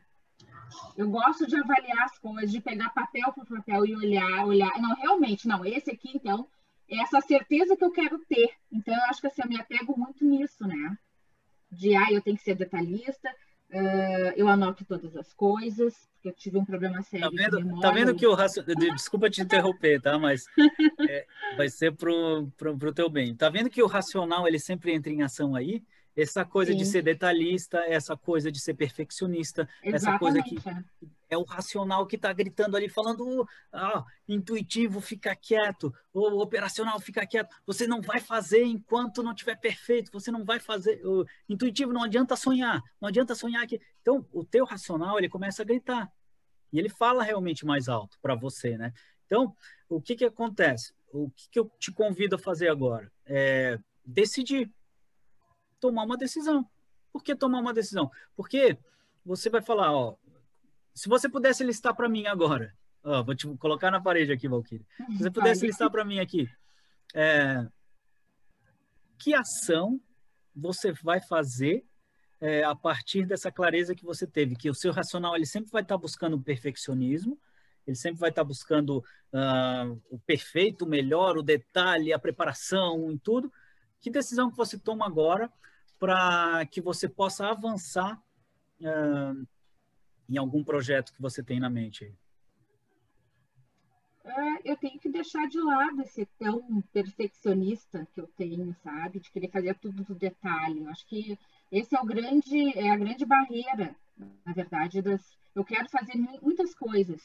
Só que essas muitas coisas, ah, tem coisas que eu, todas elas eu quero fazer no mínimo detalhe, né? Com perfeição. E é isso que está me impactando. Tá. Porque, claro, o que, que você, o que, que você pode fazer para reduzir esse perfeccionismo e agir? Tem que pensar. o que eu tenho que fazer? Como fazer? Como mudar esse comportamento? Realmente, eu, eu não sei exatamente. mesmo que não precise mudar esse comportamento. Eu só perguntei o que, que você pode fazer para minimizar isso. É, pois é, não sei. Talvez ah, daqui para frente eu começar a repensar sobre todas essas coisas. Eu acho que oh, começar a dar uma até. Eu acho que essa questão de dar uma pontuação do que, que é importante e o que, que não é, é uma forma mais prática, inclusive, de, de fazer a coisa andar, né? Então, assim, dar peso, né? Medidas para as coisas. Ah, isso aqui, como a gente usou agora, né? Nesse teste, né? Então, usar números, né? Para dizer isso é importante. Ah, não, isso não é tão importante. Então, não tem por que eu me ficar uh, me preocupando em fazer tudo no detalhe, né? Não precisa demandar tanto tempo para aquilo ali. Então, então agora... Se é por aí. Então, deixa eu, eu, vou, eu vou descrever o que você me falou na, na minha linguagem, aí você me corrige se eu estiver equivocado, mas pelo que eu entendi que você está falando, é que você vai fazer uma lista da, da, da, do que você acredita que são suas prioridades e você vai colocar pesos para entender qual é a maior prioridade da sua lista de prioridades. Aí você vai colocando pesos nisso, você vai falar, ué, uau, esse aqui está muito, tá pontuando muito mais do que os outros, então vou começar por aqui. É isso que você me falou? Mais ou menos isso, né? Porque aquilo que tem menos importância, talvez eu até nem precise dar me dedicar. Tem coisas que talvez já nem tem tanta importância mais, nem tem significado, mas estão esperando um momento para que eu avalie no detalhe para saber se aquilo é ou não. Então, eu acho que tem. É, é, meu marido eh, dizia durante uma época assim para mim: o uh, que, que adianta tu guardar se tu não sabe onde, tu tá, onde está? Né?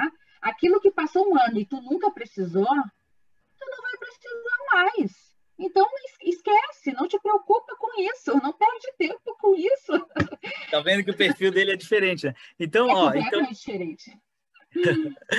então temos uma decisão, né, Valquíria? Você vai fazer isso? Sim. Uau! Com certeza. Vou dar o pontapé inicial. Obrigado pela participação. É, isso que eu, que eu fiz com a, com a Valkyria, tá? Foi forçar ela a tomar uma decisão, tá? Eu meio que né, fiquei ali cutucando para que ela tomasse uma decisão. Ela, o racional dela tentava escapar da tomada de decisão, né? E o nosso racional ele sempre vai, ele vai tentar tem vezes, tem pessoas que escapam pelo, pelo racional, como foi o caso da Valkyria, tem pessoas que escapam pelo intuitivo, que ficam sonhando, sonhando, sonhando, e tem pessoas que escapam pelo fazedor, né, pelo operacional, vai fazendo, fazendo, fazendo, fazendo, fazendo, mas só que nada do que faz realmente traz os melhores resultados, tá? Então, ó, a Josélia está falando, Valkyria, muito boa a sua declaração, quanto ser perfeccionista, um dos impactos de promover ação e não ser produtiva. Obrigado por compartilhar. Uau! Temos um grupo aqui unido, né? E tem também o teste dos três tempos, que eu não vou ter tempo para fazer aqui com todos, mas eu vou mandar por e-mail também para vocês. Fiquem tranquilos, vocês estão participando. Que vai dizer justamente o que a Valquíria estava falando, tá? Vai entender. No, na sua divisão dos tempos, Será que você faz mais atividades importantes, mais atividades urgentes ou mais atividades circunstanciais? As atividades importantes são aquelas que trazem valor, aquelas que demandam tempo para serem realizadas. São atividades que te fazem feliz, que te trazem gratificação. Então, atividades importantes são atividades que te preenchem por dentro, sabe? Aquelas atividades que têm significado para você. Para algumas pessoas, para mim, para mim, tá? A atividade mais importante que eu posso fazer agora nesse momento é estar tá aqui com vocês, compartilhando esse conteúdo, compartilhando ferramentas, estratégias para que você possa é, ter, valorizar as atividades importantes na sua vida, ter tempo para fazer as atividades importantes da sua vida. Então, é, isso é importante para mim. Então, essa é uma atividade importante. Agora, o que, que são as urgências? As atividades urgentes são aquelas que aparecem sem que a gente é, tenha previsto. Né? Então, por exemplo, se cair a internet aqui, é uma urgência, eu preciso resolver. Enquanto eu não resolver, vocês não vão escutar o que eu estou falando. Então, é uma urgência. E as atividades circunstanciais, ou elas são desnecessárias, ou elas são banais. Então, se você fica muitas horas nas mídias sociais, só rolando, rolando, rolando, rolando o feed, você está fazendo atividade desnecessária ou banal. Você precisa reduzir isso. Se você, ah, não, eu estou na mídia social, mas para ver um conteúdo de valor, aí isso se torna uma atividade importante. Então, uh, no teste dos três tempos, você consegue identificar qual é a porcentagem de atividades importantes que você faz, qual a porcentagem de atividades urgentes que você faz e qual a porcentagem de atividades circunstanciais que você faz. Vamos lá para os seus resultados, tá? Pode anotar aí. Uhum. No conjunto das atividades circunstanciais, que é o C, né? Você ficou com 35%, né? 35,55%. Uhum atividades importantes, você ficou com 35,55. E atividades urgentes, você ficou com 28,5. 88. 88, né? Vamos lá. Sabe qual que é a pirâmide ideal, Beatriz? Não, tá... não conheço. O ideal, o ideal, o sonho, é que você tenha 70% do seu tempo destinado a atividades importantes. Aqui seria 70, tá? Uhum. É, urgências, é, 20%, e atividades circunstanciais ou banais, 10%. Então, assim, ó, pergunta que eu te faço é, quais são os aprendizados que você tem? Assim, percebendo que, no seu caso, as atividades importantes estão com 35% e as circunstanciais 35%. Então, se a gente somar 70%, ou é atividade, é, aqui tá bom, é, tá, mas está muito distante, né? E você tem muitas urgências. extremos, sim. É. O que, que você percebe assim que é a causa principal de estar tá levando você para esse para esse descontrole, né? Talvez um pouco de falta de foco para fazer as atividades mais importantes. E talvez isso. Eu não não sou muito não, não, não seja dedicado, mas, por exemplo, eu não coloco meu trabalho acima de tudo, né? Então, eu procuro me dar o direito de ter o meu horário de descanso, de lazer. Talvez isso contribua um pouco para essas atividades circunstanciais estarem um pouco elevadas. E, e você percebe que e, ah tá, circunstanciais estão mais elevadas aqui. Ah tá, só deixa eu ver os números aqui. É, hoje você trabalha com algo que te preenche, assim, você fala assim, nossa, quando eu acordo para trabalhar, assim, eu falo, uau, uau, uau, uau, eu estou trabalhando com o que eu amo, com o que eu gosto, com o que faz o meu coração cantar. Isso é mais verdade hum. ou, uma, ou não? não? Eu gosto do que faço, procuro fazer bem feito, mas não é aquilo exatamente que eu queria, né, que me daria mais prazer. E você faz um planejamento do seu tempo? Ah, bem é, é, não muito detalhado assim, né? Eu tenho um planejamento para a rotina, então o horário que eu preciso acordar, que eu preciso começar a me preparar para ir trabalhar, o final de semana, né? O que, que eu vou fazer, mas assim bem abrangente, não muito detalhado. E olhando para essa para essa tríade, né, que eu te falei que o ideal é 70% importante, o ideal é 20% urgência e 10% circunstancialidade. E, e esse é um retrato da sua vida hoje, né? É, Sim. Quais são os aprendizados que você tem? Que primeiro deveria é, dedicar mais às coisas mais importantes, até talvez para eu buscar um, um, emprego que, que eu me sinta melhor, que me satisfaça mais, e ter foco nisso, né? Procurar definir exatamente o que eu quero para poder alcançar, né? Buscar. Uau! E qual é a decisão que você toma então, Beatriz? Eu acho que a primeira decisão é justamente decidir começar, né?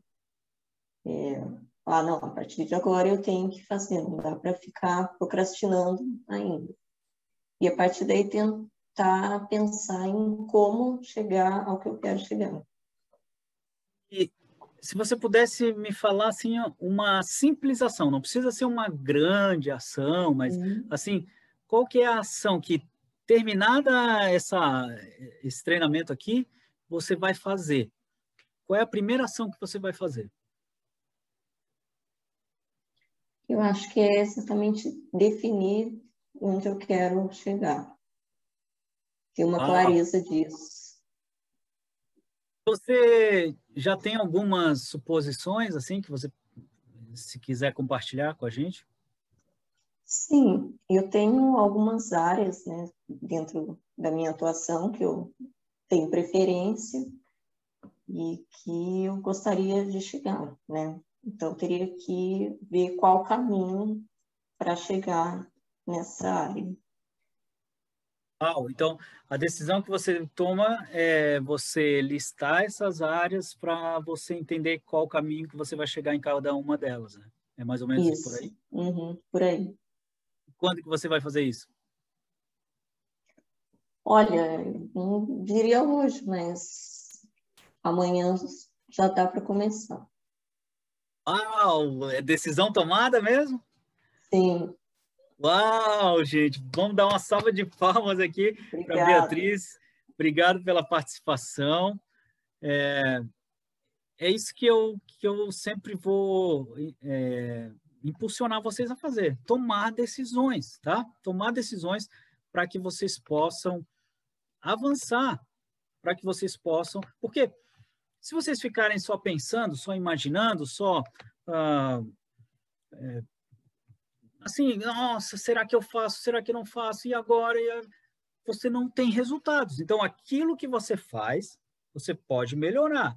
E aquilo que você não faz, você não pode melhorar. Eu fui 10 anos professor universitário, tá?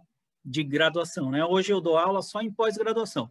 É, e tinha aluno que não me entregava o trabalho, tá? Tinha, eu, eu, eu, eu não era muito de dar prova, tá? Eu era mais de de fazer, é, eles faziam mais trabalhos, né? Trabalho de pesquisa, escrever um artigo, alguma coisa. E o aluno que não me entregava o trabalho, ele tirava zero. Não me entregou, é zero.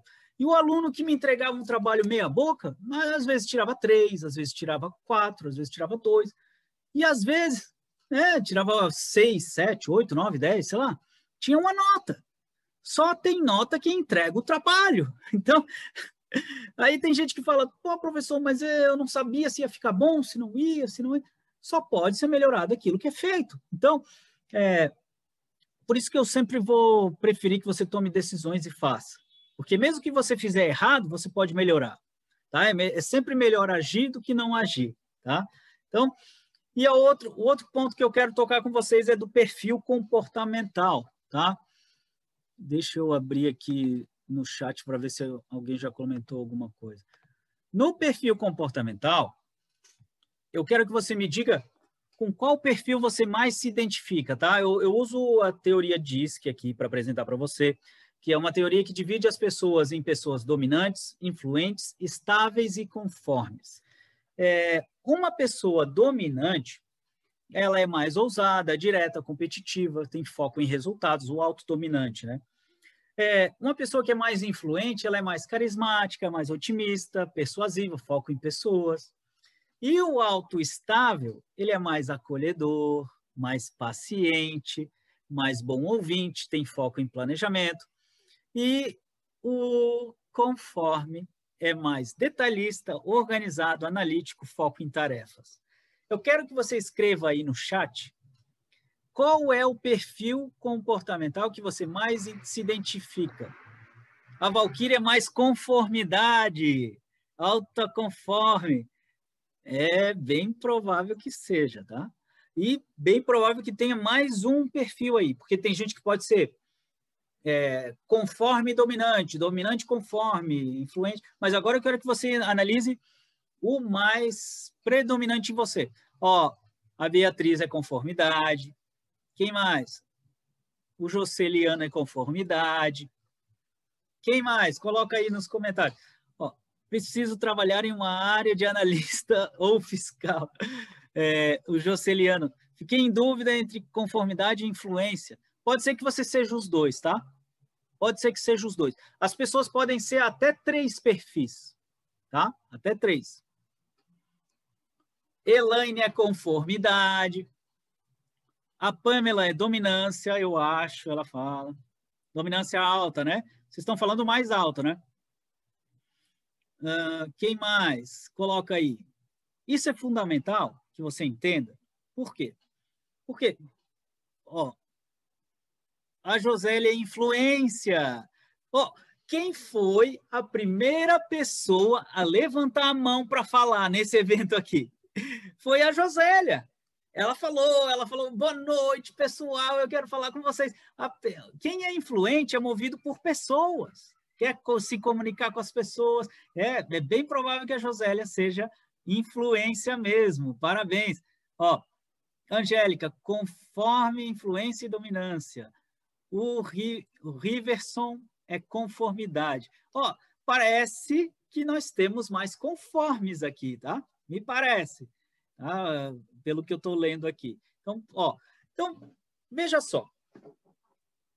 Por que, que eu apresentei esses três testes aqui? Porque é importante que você se conheça, tá? Para conhecer o seu ponto de partida. Porque se você entende que você é mais racional, intuitivo ou operacional, você entende que você ou é mais fazedor, ou é mais sonhador, ou é mais questionador. Aí tem a primeira análise. Tá, mas espera aí, Pode ser que não seja isso que está me levando para procrastinação. Então, ah, eu sou. É, vamos ver os meus três tempos. Será que eu estou fazendo mais atividades importantes, mais urgentes ou mais circunstanciais? Opa! Eu estou procrastinando demais, então estou fazendo menos urgências, mais urgências, menos atividades importantes. Opa, então daí vocês identificam. Agora, quando você conhece o seu perfil, você fala, opa, peraí, por que, que eu estou demorando para tomar decisões, né? Deixa eu ver se eu tenho um, um. Olha só. Tem esse gráfico aqui das tomadas de decisões. O, a pessoa que é mais influente toma decisões mais rápidas e emocionais. Tá? Porque ele é movido por pessoas, então ele, ele toma decisões rápidas, emocionais, e é, o influente, às vezes, ele vai fazer uma coisa, tá? O influente ele vai fazer uma coisa, ele sai de casa para comprar é, sabão, que faltou sabão em casa. Vou dar um exemplo aqui, tá? Só que quando ele saiu de casa, encontrou um vizinho, e aí começou a conversar. Aí já foi para outro lugar para fazer outra coisa, daí encontrou outro vizinho, vai e acaba não fazendo aquilo que precisa fazer, tá? Então, toma decisões rápidas e emocionais. O, é, o, não, não, aqui é perfil, a Pamela está perguntando ali, aqui é mais perfil comportamental, tá? é teoria de perfil comportamental, não é dessa, dessa linha ali, não, tá? A Josélia, opa, sou eu, risos, então você é influente, Josélia. Então você é influente mesmo, está comprovado, tá? Agora, o dominante, dominante ele toma decisões rápidas e racionais.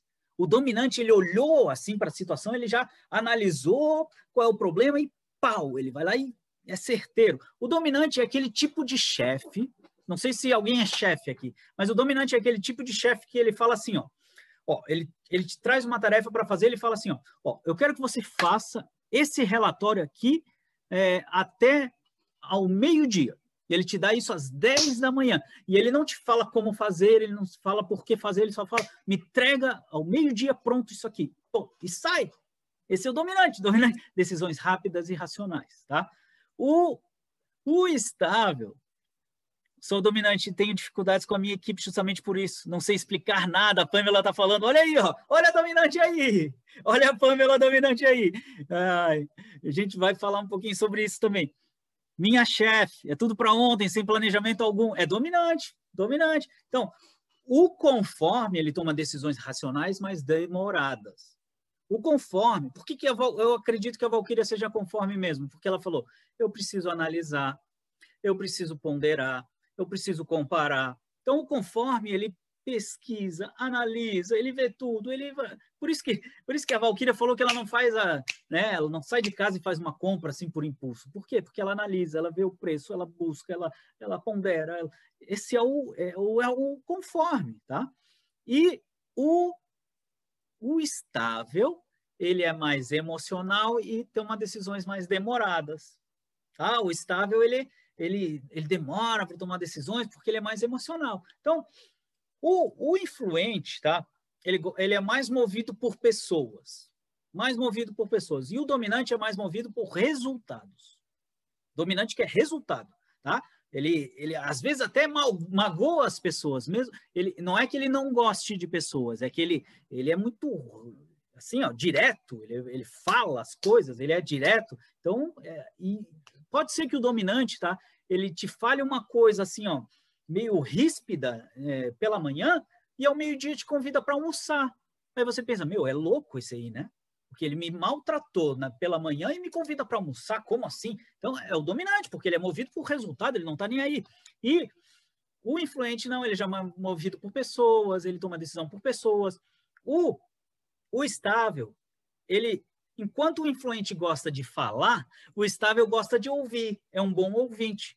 E o conforme, ele só fala na hora certa. Sabe, o conforme, ele fica analisando tudo e na hora certa ele abre a boca e fala exatamente o que precisa de falar. E só fala aquilo e pronto, está resolvido, tá? Então é mais ou menos por aí. Se identificaram aí? Ó, a Valkyria colocou: leve semanas pesquisando um simples produto. Uh, leve semanas pesquisando um simples produto, mas assim para tudo o que preciso comprar. Quero ser certeira em todas as compras que faço. Ah, é, é conforme, é conforme.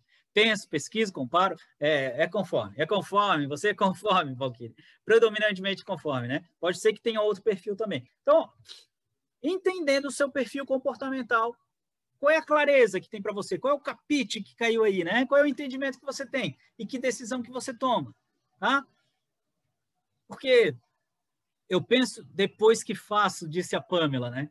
Então eu quero que você é, pense aí, tá? Qual é a clareza que trouxe para você agora e qual é a decisão que você toma? Eu sempre quero que você tome decisões, porque tomando decisões você age. Tá? Ó, a Pamela colocou: preciso ser mais como Valkyria. Uau, olha o poder do grupo aqui. Olha o poder do grupo. Um influenciando o outro. Sensacional isso, gente. Sensacional. Tá? Então, me diga quem você é. Porque a pergunta mais importante lá, como colocou aqui, né, a, a Joselaine é, comentou lá no começo, né, de importante saber quem você é, porque a pirâmide, ela sempre vai ser uma pirâmide que começa, a pirâmide do indivíduo, ela é sempre uma pirâmide que começa com quem você é. Deixa eu abrir aqui para mim, que eu quero fazer um comentário muito sério aqui. Eu atendo mentorados, né? Eu tenho meus clientes e, e, e tem muitos clientes que, que que sentam na minha frente, tá? E, e eu faço a seguinte pergunta, tá? Na, na primeira sessão, eu pergunto, eu pergunto assim, ó, me diga quem você é. E tem clientes e clientes, tem gente que fala, ah, eu moro na casa tal, eu tenho carro. Não, eu falei, não, não, não, não, não estou perguntando onde você mora, eu não estou perguntando o que você tem, eu estou perguntando quem você é. Aí a pessoa me diz, ah, eu sou arquiteto, eu sou advogado, eu sou isso, eu sou aquilo. Não, não, não, não, não. Não estou perguntando a sua profissão, meu amigo. Não estou perguntando o que você faz. Eu estou perguntando quem você é.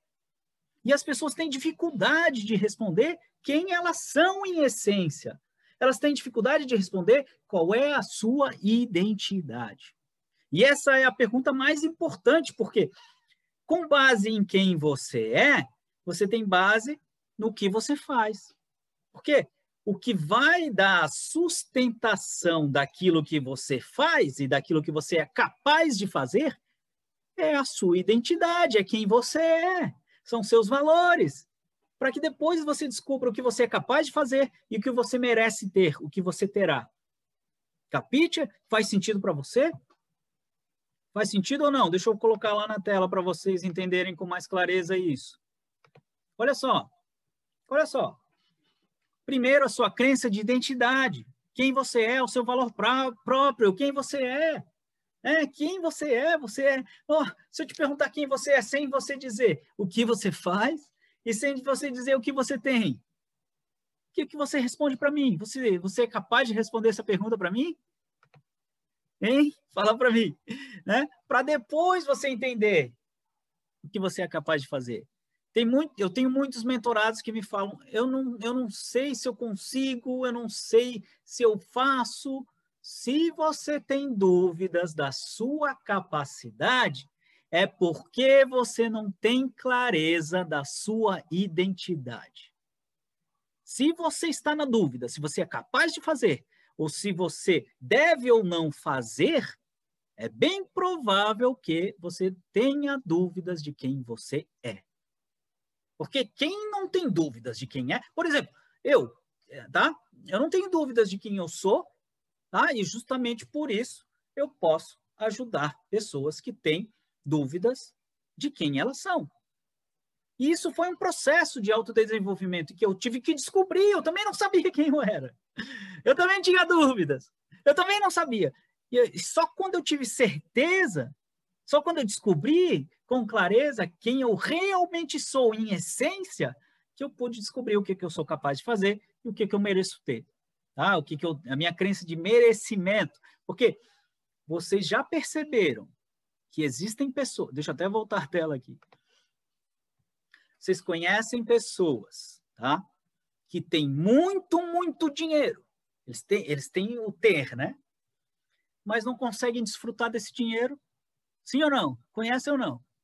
Gente que é cheio da grana, mas é um muquirana, não gasta com nada, não consegue aproveitar porque não tem crença de merecimento. Ou pessoas que querem dizer quem elas são pelo que elas têm. Pessoas que querem dizer, ah, eu sou o fulano de tal, por causa de. Né? Eu tenho posses, eu tenho isso, eu tenho aquilo. Eu tenho... Meu amigo, meu amigo.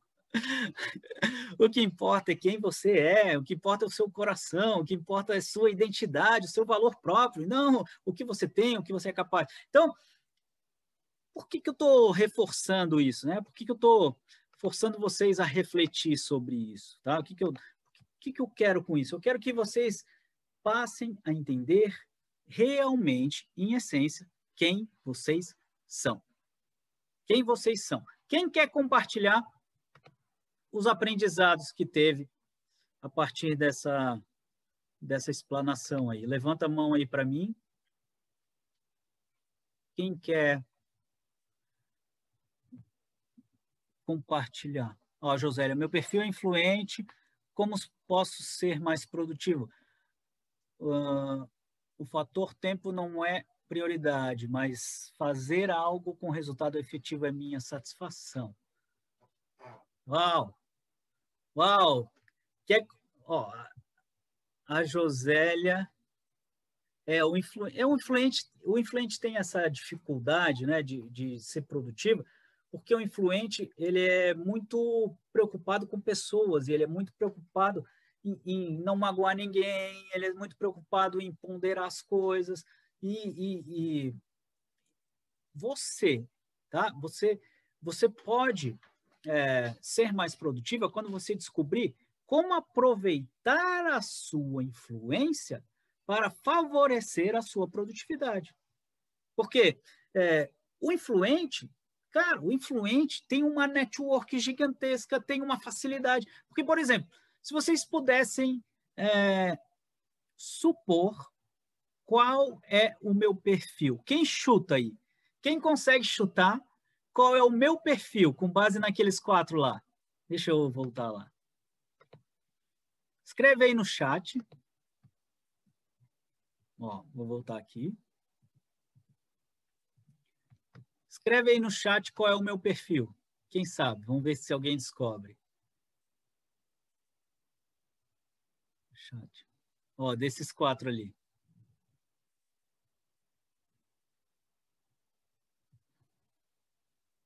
Influência, você deve ser influenciador, influência, influência estabilidade, influência estabilidade. Ó, agora muita ficha vai cair para vocês, tá? Muito, vai ter muito capite aí, muito entendimento aí. Olha só. Em essência, eu tenho dois perfis comportamentais predominantes, tá? Em essência, em essência, eu sou estável conforme. Olha só, olha só. Em essência, porque nós temos sempre um perfil natural e um perfil adaptado. O que é o perfil natural? Aquilo que Deus te deu, a sua essência. Aquilo que você é, não, isso não muda. Perfil comportamental não muda que pode mudar é o seu perfil adaptado. Então, o que, que acontece? Em essência, eu sou estável e conforme. Então, eu sou bom ouvinte e eu sou analítico. Ok? Capite? Sou bom ouvinte e analítico. Então, se na minha profissão, que é de mentor, eu ficasse só escutando as pessoas e só analisando as pessoas, eu, eu não teria uma carreira como mentor. Então, o que, que eu faço? Eu adapto e como eu tenho é, flexibilidade alta, Eu consigo adaptar muito bem. Então, por que, que algumas pessoas disseram que eu sou dominante e influente? Porque eu adapto a minha influência e adapto a minha dominância. Porque se eu não for dominante com os meus clientes, eles não tomam decisões. E se eu não for influente com meus clientes, né, persuasivo, eles não vão para lugar nenhum. Eles vão continuar procrastinando o resto da vida. Então, eu adapto. Mas por que, que eu consigo adaptar?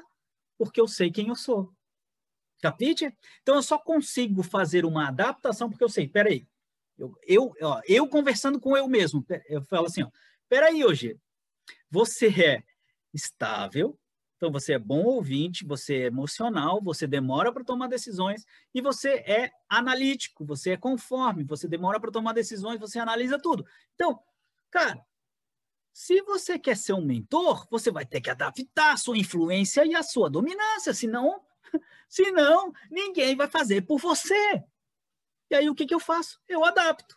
Adapto com tanto treinamento, tanta, assim, ó, eu treinei tanto para fazer isso que as pessoas até imaginam que eu sou influente, que eu sou dominante, mas eu não sou. Em essência, eu não sou. Eu sou adaptado.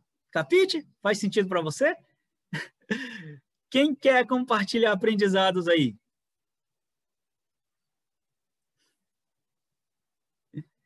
Sim, botou a Elaine. Quem quer compartilhar aprendizados? E falar comigo aqui, ou pode escrever no chat também.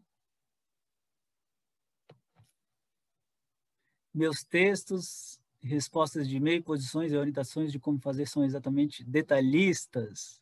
Tudo muito explicado. É, conforme aí. Não pode, não deixar, para não deixar dúvidas. Uau! Uau! Você está aproveitando a sua essência, Valquíria, para você fazer o máximo na sua profissão. Parabéns. É isso aí. É isso aí, você se conhece.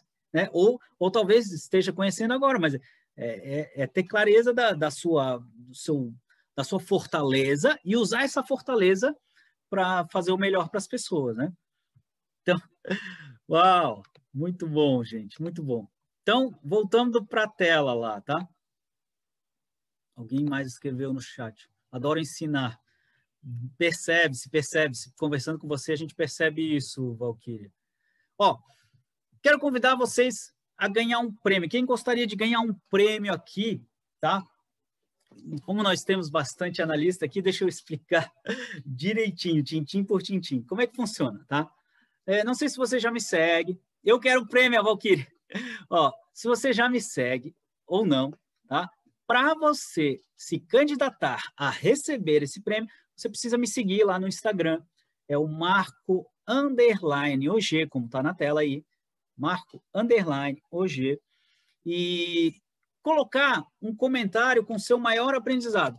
Não coloca ainda, porque eu vou tirar uma foto aqui uh, de uma da do que está acontecendo aqui, tá? Então, eu vou tirar uma foto ao vivo, ao vivo, e vou publicar isso ao... Hoje fiquei surpresa com seu perfil, disse a Angélica. Claro, eu estou adaptando. Eu não sou, e, e, e que fique muito claro aqui, não quer dizer que eu estou mentindo. Eu estou usando estratégias para fazer o melhor pelas pessoas. Isso que as pessoas devem ser. Porque assim, é, eu tive cliente que era tão dominante, mas tão dominante, mas tão dominante, que ele maltratava as pessoas. Maltratava, assim, humilhava as pessoas. E se ele não adaptasse, ele ia continuar maltratando todo mundo. Então ele foi, ele teve clareza para adaptar. Então a adaptação não é uma mentira, é você adaptar para fazer o melhor pelo outro, tá? Que fique muito claro isso, tá? Então eu vou tirar uma foto agora ao vivo aqui e vou publicar lá no meu Instagram, ok? Ó, da turma aqui. Ó, eu vou tirar uma foto aqui. Opa, deixa eu voltar para uma outra tela, né? Para não ficar a tela aqui do. Aqui. E eu vou publicar isso agora no meu Instagram, ok? Vocês estão me ouvindo aqui. Lá nessa publicação, eu já vou mostrar a tela aqui da publicação. Ó, oh, já, a Valkyria já está me seguindo. A Valkyria é rápida, já está me seguindo lá.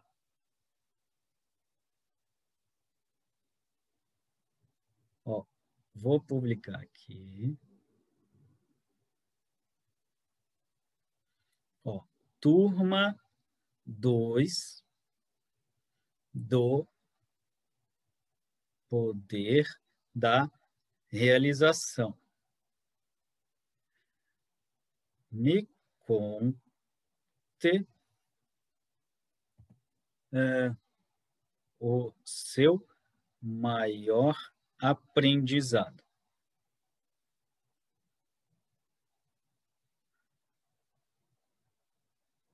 Hashtag ative o modo formiga, que eu já vou explicar para vocês o que, que é. Então, vou... Opa, peraí que eu errei o poder. Então, eu estou publicando agora, aqui ao vivo para você. Deixa eu até... A Valkyria já está me seguindo. Quem mais já está me seguindo? O Joceliano já está me seguindo. Quem for lá nessa imagem aqui, deixa eu voltar a tela pro Quem for para essa imagem aqui, estão vendo? Dá para ver, mais ou menos? Para essa imagem aqui que está lá no Instagram.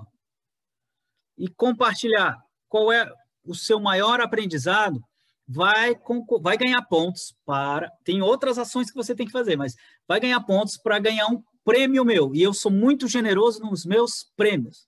Tá? Quem já participou de outros treinamentos meus sabe que eu sou muito generoso nos meus prêmios. Não é prêmio balela, não. É prêmio de valor mesmo, de valor, tá? Então, quem comentar lá, eu vou ler depois do treinamento, vou ler os comentários, vou ver qual que é o mais interessante, que merece ganhar os prêmios, vai ganhar um prêmio, tá? Então, esse, essa é a primeira primeiro presente que eu quero dar para vocês.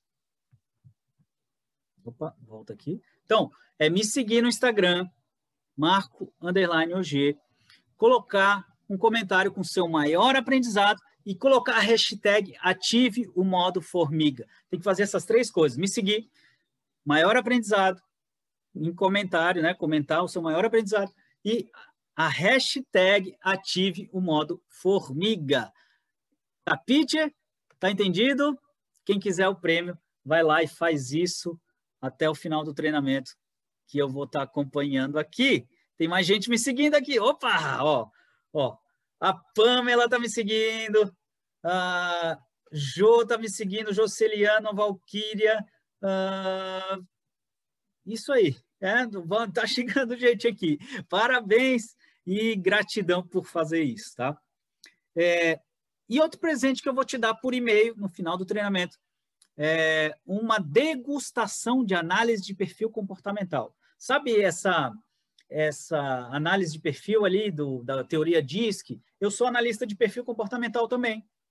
E eu vou te dar de presente uma degustação gratuita, gratuita, onde você vai ter uma parte do seu perfil. Não é, não é o relatório completo, porque o relatório completo é pago, obviamente, mas você vai ter uma degustação gratuita. Só de participar aqui desse evento, você já recebe por e-mail esse bônus, esse presente para você. Capite? Então, nesses dois mundos que eu comentei para você, o mundo do tentar e o mundo do conquistar, você uh, tem dois personagens fundamentais aqui, tá? Tem a tia chata e tem a formiga, tá? O modo formiga. A tia chata é aquela que fala que, sabe, todo mundo tem uma tia chata. Todo mundo tem. Sabe quem é a tia chata? A tia chata tá que assim, ó, ela, a tia chata não faz nada, né? tia chata fica só no sofá, ela não faz nada. A única coisa que ela faz é falar assim, ó, ah, a culpa é do fulano. Ah, a culpa é do ciclano. Ah, a culpa é disso, a culpa é daquilo. Ela culpa o governo, ela culpa o fulano, ela culpa o ciclano, ela culpa o marido, ela culpa o papagaio, ela culpa os filhos. A culpa, a culpa é de tudo e de todos menos dela. Ela fica lá parada no sofá, todo mundo né, em festa de família, né? A tia chata sempre está lá sentada no sofá, só falando: a culpa é dele, a culpa é daquilo, a culpa é daquilo. Tá, Outra coisa que a tia chata faz ela fala: Ah, eu não fiz por. Aí sempre tem uma justificativa. Ela fala: Ah, eu não fiz porque tem sol. Eu não fiz porque está chovendo muito. Eu não fiz porque está muito frio. Eu não fiz porque está muito calor. Eu não fiz por causa disso. Eu não fiz por causa daquilo. Eu não fiz. Eu não. Sempre tem uma justificativa. Essa é a tia chata. E a tia chata também, ela sempre reclama. Ela fala: que droga! Que droga isso aqui! Nossa, esse sofá está muito ruim. Nossa, isso aqui eu não sei o quê. Nossa, reclama. Então, essas três características da tia chata. E a tia chata, ela domina o mundo do tentar. Ela domina o mundo do tentar, tá? Então, essa é a tia chata. E no mundo do conquistar, quem domina são as pessoas que ativam o modo formiga. O modo formiga, é, se você perceber, as formigas elas são muito organizadas. As formigas elas são focadas e as formigas são constantes. Elas têm constâncias. Elas, elas vão do início até o fim nas suas atividades. Elas têm constância. A formiga ela passa, ela escala montanhas com facilidade. A formiga, ela sobe montanhas, ela desce montanhas, a formiga está em todo lugar. E a tia chata odeia formiga. A tia chata odeia formiga, ela não pode ver formiga que ela fala: formiga, formiga, mata essas formigas, mata. E ela quer liquidar as formigas. Só que o exército das formigas é muito unido, é muito forte, então muito mais potentes. Então, Cuidado com a tia chata que mora dentro de você. Cuidado porque ela vai te prejudicar. A tia chata vai te prejudicar. E todo mundo tem uma tia chata que mora dentro de você. Todo mundo tem. A tia chata, cuidado com ela, porque ela é mentirosa, ela é irônica e ela distorce a realidade.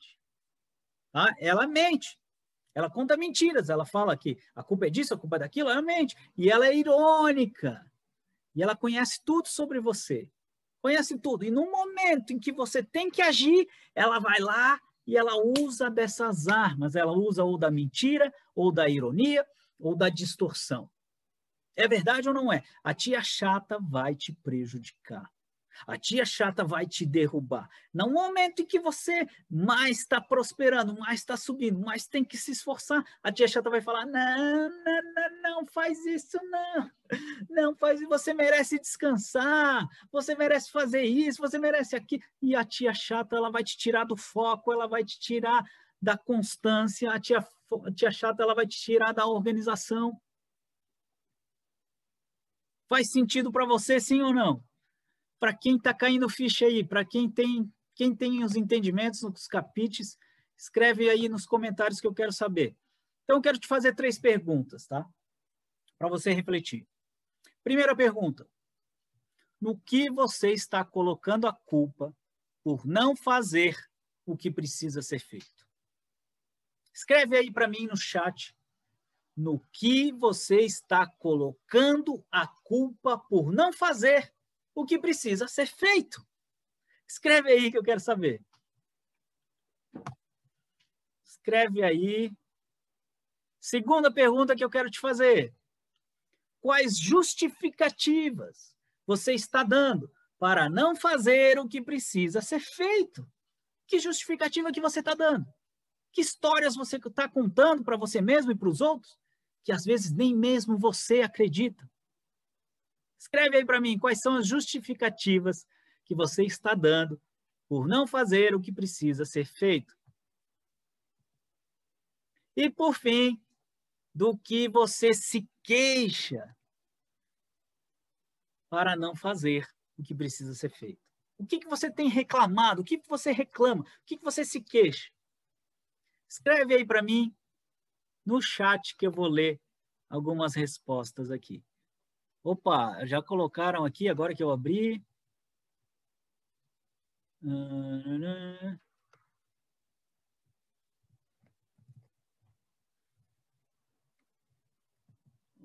Na falta de tempo, em mim mesmo, sem tempo, no tempo. Agora estou te escutando, Angélica. Opa, no tempo. Uau! Uau! Vocês estão percebendo que é a tia chata que fala? É a tia chata que está falando que você não tem tempo, é a tia chata que está falando que, que você não pode, que você não é capaz, é a tia chata que está falando. E você precisa ativar o modo formiga. Tá? Todos estão me escutando? Sim. Você precisa ativar o modo formiga, tá? Porque ativando o modo formiga, você consegue driblar a tia chata. Ativando o modo formiga, você consegue calar ela, você consegue fugir dela, porque a tia chata, ela, ela, ela não vai conseguir te encontrar, porque a formiga é muito mais rápida, ela é muito mais unida, ela é muito mais. É, deixa eu ver o chat aqui. Com áudio, sim, com áudio, ótimo. É, a tia chata, é, no modo formiga, quando você aciona o modo formiga, a, a tia chata vai te procurar, ela vai te buscar, até ela usar um inseticida ali para liquidar aquele, aquele exército das formigas, né? Mas se você for rápido, se você for constante, você nem chama a atenção da tia chata. Então, é isso que eu quero que você ative, o modo formiga, onde você vai driblar essa tia chata, porque a tia chata está aí. Ela está aí e está querendo te segurar, ela está aí e está querendo te derrubar, ela está aí e está querendo fazer com que você procrastine, com que você deixe para depois, com que você não faça, com que você não viva o máximo do seu potencial, com que você não viva tudo o que você nasceu para ser, com que você não conquiste tudo o que você merece ter e com que você não faça tudo o que você precisa fazer. Capite? Faz sentido para você?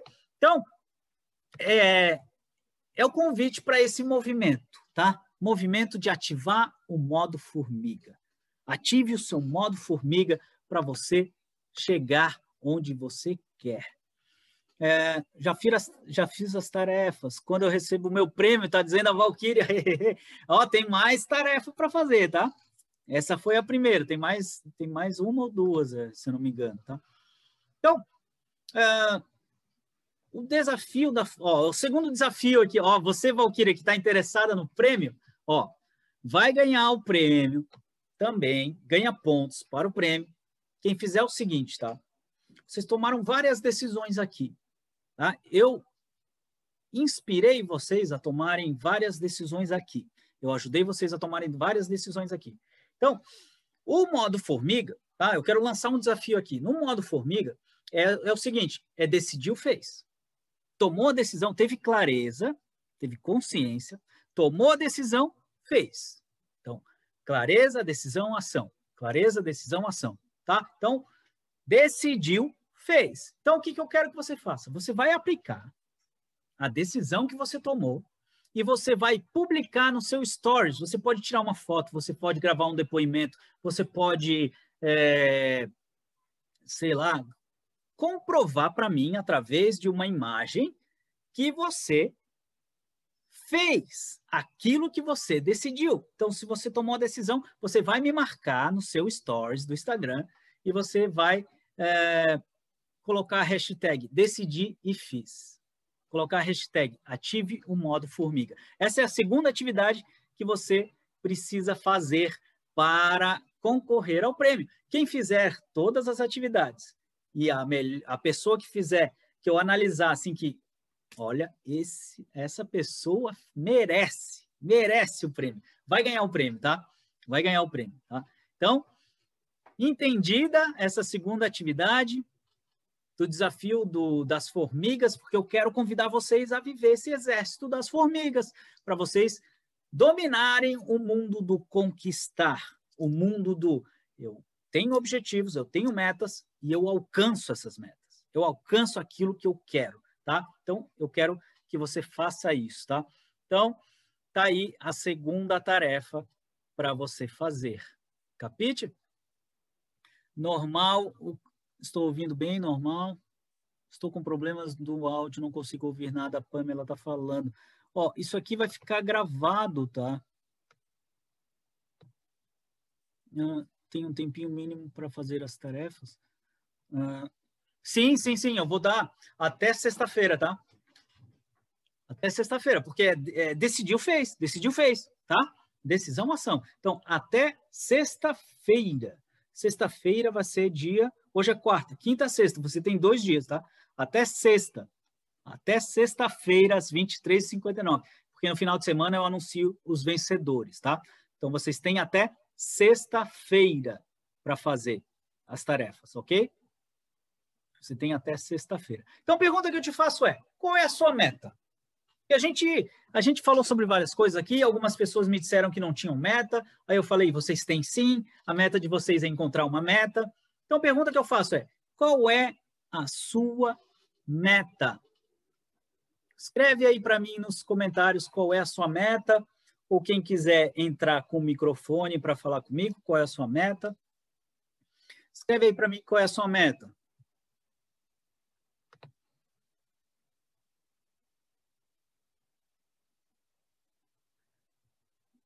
Uh, qual é a sua meta? A ah, Valkyria, hoje comprei teu curso como priorizar o que realmente importa, ainda não acessei o curso. Ah, esse é um dos gratuitos que tem lá na plataforma, né? Bacana, faz lá e depois me dá um feedback. Ó, qual é a sua meta? Sugira um cronograma que fiz. Seguir um cronograma que fiz, mas estou procrastinando. Ó, entre em ação e faz. Entre em ação e faz, tá? o, o Joceliano está falando. Entre em ação e faz, tá? Ah, tá, essa é a sua meta, você está falando, é isso? Seguir um cronograma que fiz, mas estou procrastinando. Uau! Então, entre em ação e faz, tá? Então, eu quero que você defina a sua meta. Ó, e a gente vai entender que a meta ela tem que ser específica. Ó, a Valquíria, fazer uma lista de prioridades, dar pontuação e seguir em frente. Ah, você tomou a decisão aqui, né? Falando comigo. Uau, sensacional, tá? Se você comprovar para mim que você fez isso, tirar uma foto e publicar lá no seu stories, me marcando com as hashtags, você também ganha pontos para ganhar esse prêmio, tá? Eu sou muito generoso nos prêmios e não é nada balela, você vai ver que não é nada balela, porque eu dou os prêmios para quem realmente merece, tá? O prêmio tanto o, o mérito, né, o merecimento pelo esforço da pessoa, quanto uh, as pessoas que entram para os programas que eu, que eu ofereço, tá? Então, ó, é, o que, que é uma meta smart? Uma meta smart ela tem que ser específica o suficiente para poder ser descrita para outras pessoas. Você precisa descrever a sua meta e todo mundo entender. Então, ela tem que ser como uma imagem que você descreve, tá? Porque a sua meta você tem que dizer, descrever para que a pessoa visualize a sua meta, para que você visualize, o seu cérebro visualize e as outras pessoas visualizem também, porque senão você não alcança essa meta, porque ela tem que estar tá muito clara, clara no seu, ó, tenho duas salas cheias de objeto de pós-reforma no apartamento, tudo ainda embalado, protegido. Tem que começar a dar lugar para tudo que está. Olha aí a Valkyria aí, ó, tomando decisões, tá? Então, ela tem que ser específica, clara o suficiente para que as outras pessoas possam visualizar e o seu cérebro possa visualizar para que você possa agir. Porque senão o seu cérebro ele sempre vai falar, tá, mas eu não entendi o que você quer. Por isso que ele não alcança, porque ele precisa ter clareza, tá? Ela tem que ser mensurável, precisa ser medida. Então, a sua meta ela tem que ela tem que ter, assim, tem que ser palpável, porque senão você não alcança. Porque é, eu dou um exemplo muito claro da, das pessoas que querem perder peso, né? Elas falam, ah, minha meta é emagrecer. Tá, mas emagrecer, você vai perder meio quilo, um quilo, dois quilos, três quilos, quatro quilos, tem que ser mensurável, porque senão, tá, e se você emagrecer 0,00001 quilos, você está satisfeita? Não.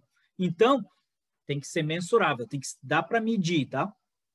Ela tem que ser alcançável, ou seja, algo que você efetivamente tem possibilidade de alcançar, e ela tem que ser temporizável. Eu vou deixar o relevante por último, justamente para te explicar, tá? Por que temporizável? Ela tem que ter é, uma data específica para acontecer, tá? Então, no dia, tem que ter dia, mês e ano. Então, no dia 11 de março de 2020. Tá? Então, dia, mês, ano. Dia, mês, ano. Dia, mês, ano. Dia, mês, ano. Capite? Faz sentido para você? E o que, que é o relevante? Ela tem que ter um significado para você. Ela tem que fazer o seu coração cantar. Ela tem que é, te mover para ação, sabe? A meta, ela tem que ser... Cara, Cara, eu fico muito feliz quando eu recebo no meu WhatsApp assim um feedback de um, de um mentorado falando: eu consegui hoje, eu alcancei minha meta. Isso, essa é relevância para mim. O meu objetivo é que você alcance o seu objetivo. A minha meta é que você alcance a sua meta. Então, cara, é isso que faz o meu coração cantar, isso que, nossa, assim, eu, eu, eu fico até emocionado de contar isso para vocês. Então, é, essa é a minha relevância. Você tem que encontrar a sua relevância para que você possa agir, tá? Então, essa é uma definição de meta. Uh, olha aí mais uma meta, praticar caminhadas, esteira, uh, exercício em casa, sem dar desculpas sobre o tempo lá fora. Uau, Valquíria, parabéns, parabéns, tá? Deixa eu contar uma história rápida aqui, que é a história do, do Romário lá em 1994, tá? 1993, né? Um ano antes da Copa de 94. O Romário, em 93, ele tinha brigado com os treinadores, né? O, o Parreira e o Zagallo, né? treinador e auxiliar técnico, tinham brigado com o Romário. E ele não foi convocado para quase nenhum, para nenhum jogo das eliminatórias, porque ele tinha brigado com os treinadores, né? Só que, quando chegou no último jogo, o Brasil precisava ganhar do Uruguai para classificar para a Copa do Mundo de 94. E aí, eles falaram, convoca o Romário, não convoca, porque nesse meio tempo o Romário foi para o Barcelona e se tornou o melhor jogador da Europa. E todo final de semana ele fazia muitos gols e, e era muita pressão da torcida e a torcida gritava, Romário, Romário, e o Brasil precisava ganhar o último jogo. Aí falaram, vamos convocar o baixinho. E quando convocaram o Romário, ele chegou no vestiário assim, ó, de peito aberto, assim, chegou para os jogadores e falou, eu sou o cara dá a bola para mim que eu vou arrebentar nesse jogo, vou ser o melhor jogador, né? Uh, ele falou, eu vou fazer dois gols, eu vou dar um chapéu e vou dar uma caneta. Aí chegou no jogo, ele recebeu a bola ali, a primeiro lance ele deu um chapéu no jogador e chutou a bola na trave. Aí bola vai, bola vem, ele chuta, o goleiro pega de lá, pega de cá. E aí lá na metade do primeiro tempo ele chega no meio campo e dá um uma caneta, vai para frente e quase faz o gol. Mas termina 0 a 0 o primeiro tempo. Quando chega no vestiário, o Ricardo Rocha, que era o, o, o capitão né, da seleção, ele chega: Ô baixinho, você não falou que ia fazer dois gols? Ele falou: calma, eu já dei um chapéu, já dei uma caneta e agora eu vou fazer dois gols. Chegou no segundo tempo, bola vai, bola vem, o goleiro pega daqui e de lá. Aos 28 minutos do segundo tempo, ele cabeceia com 1,65m e faz o primeiro gol do Brasil. Mais um objetivo alcançado. E no finalzinho do jogo, ele dribla o goleiro, que é a foto dessa, de, dessa apresentação, e faz o segundo gol do Brasil. Ou seja, tudo o que ele pensou aconteceu. Por que, que eu estou contando isso para você? Porque todo pensamento conduz a um sentimento que conduz às ações e a resultados. E toda a combinação de pensamento e sentimento gera uma crença. E o Romário, então ele tudo que ele realizou, ele já tinha pensado. Então, ele projetou na sua mente. Então ele falou: vai acontecer aqui. Então ele falou: eu vou fazer dois gols, eu vou dar um chapéu, vou dar uma caneta. Então, aconteceu aqui, isso gerou um sentimento nele, de ele falar: eu sou o cara, eu mereço, eu sou patriota, eu vou fazer o melhor jogo da minha vida. E ele foi lá e fum, isso gerou uma imagem na frente dele, que é uma crença. E quando ele foi para ação, ele só executou exatamente aquilo que ele tinha gerado como crença. Tá? Então, gerou resultados. Então, se você usar essa sequência de pensamento, sentimento, que gera uma crença, que é uma imagem que aparece na sua frente, e você sustentar essa imagem como uma imagem real, autorrealizável, porque toda crença é autorrealizável, ela vai acontecer. Porque você projetou isso, você fez acontecer aqui. Quando você faz acontecer aqui, para acontecer aqui no plano real, é muito mais rápido. Eu falo que tudo acontece três vezes. Primeiro acontece em um plano que a gente não conhece, né? Que eu chamo de plano espiritual e tem gente que chama de plano do universo. Então aconteceu. Agora, se Deus te deu a visão ou se o universo te deu a visão, é porque já aconteceu lá. Então, acontece no plano espiritual, no plano universal, acontece na sua mente para depois acontecer na realidade. Então, se já já acontece, se Deus te deu a visão, se o universo te deu a visão, é porque vai é autorrealizável. Agora, para acontecer, é, aí você tem que agir, tá? Você tem que agir para fazer acontecer. tá? O, ó, minhas crenças precisam ser trabalhadas, a Valquíria está falando aqui. Então, eu te pergunto, quais são seus pensamentos? Quais são seus sentimentos? Quais são as suas crenças, suas ações e os seus resultados? Porque é isso que te fortalece, isso que faz você acontecer, isso que faz você alcançar, tá? Aquilo que você quer. Então, é, quem quer definir os passos para alcançar sua meta? Fala para mim sinceramente aí. Quem quer definir os passos para alcançar sua meta? Porque se você conhece os passos, é só você trilhar esse caminho para chegar lá, tá?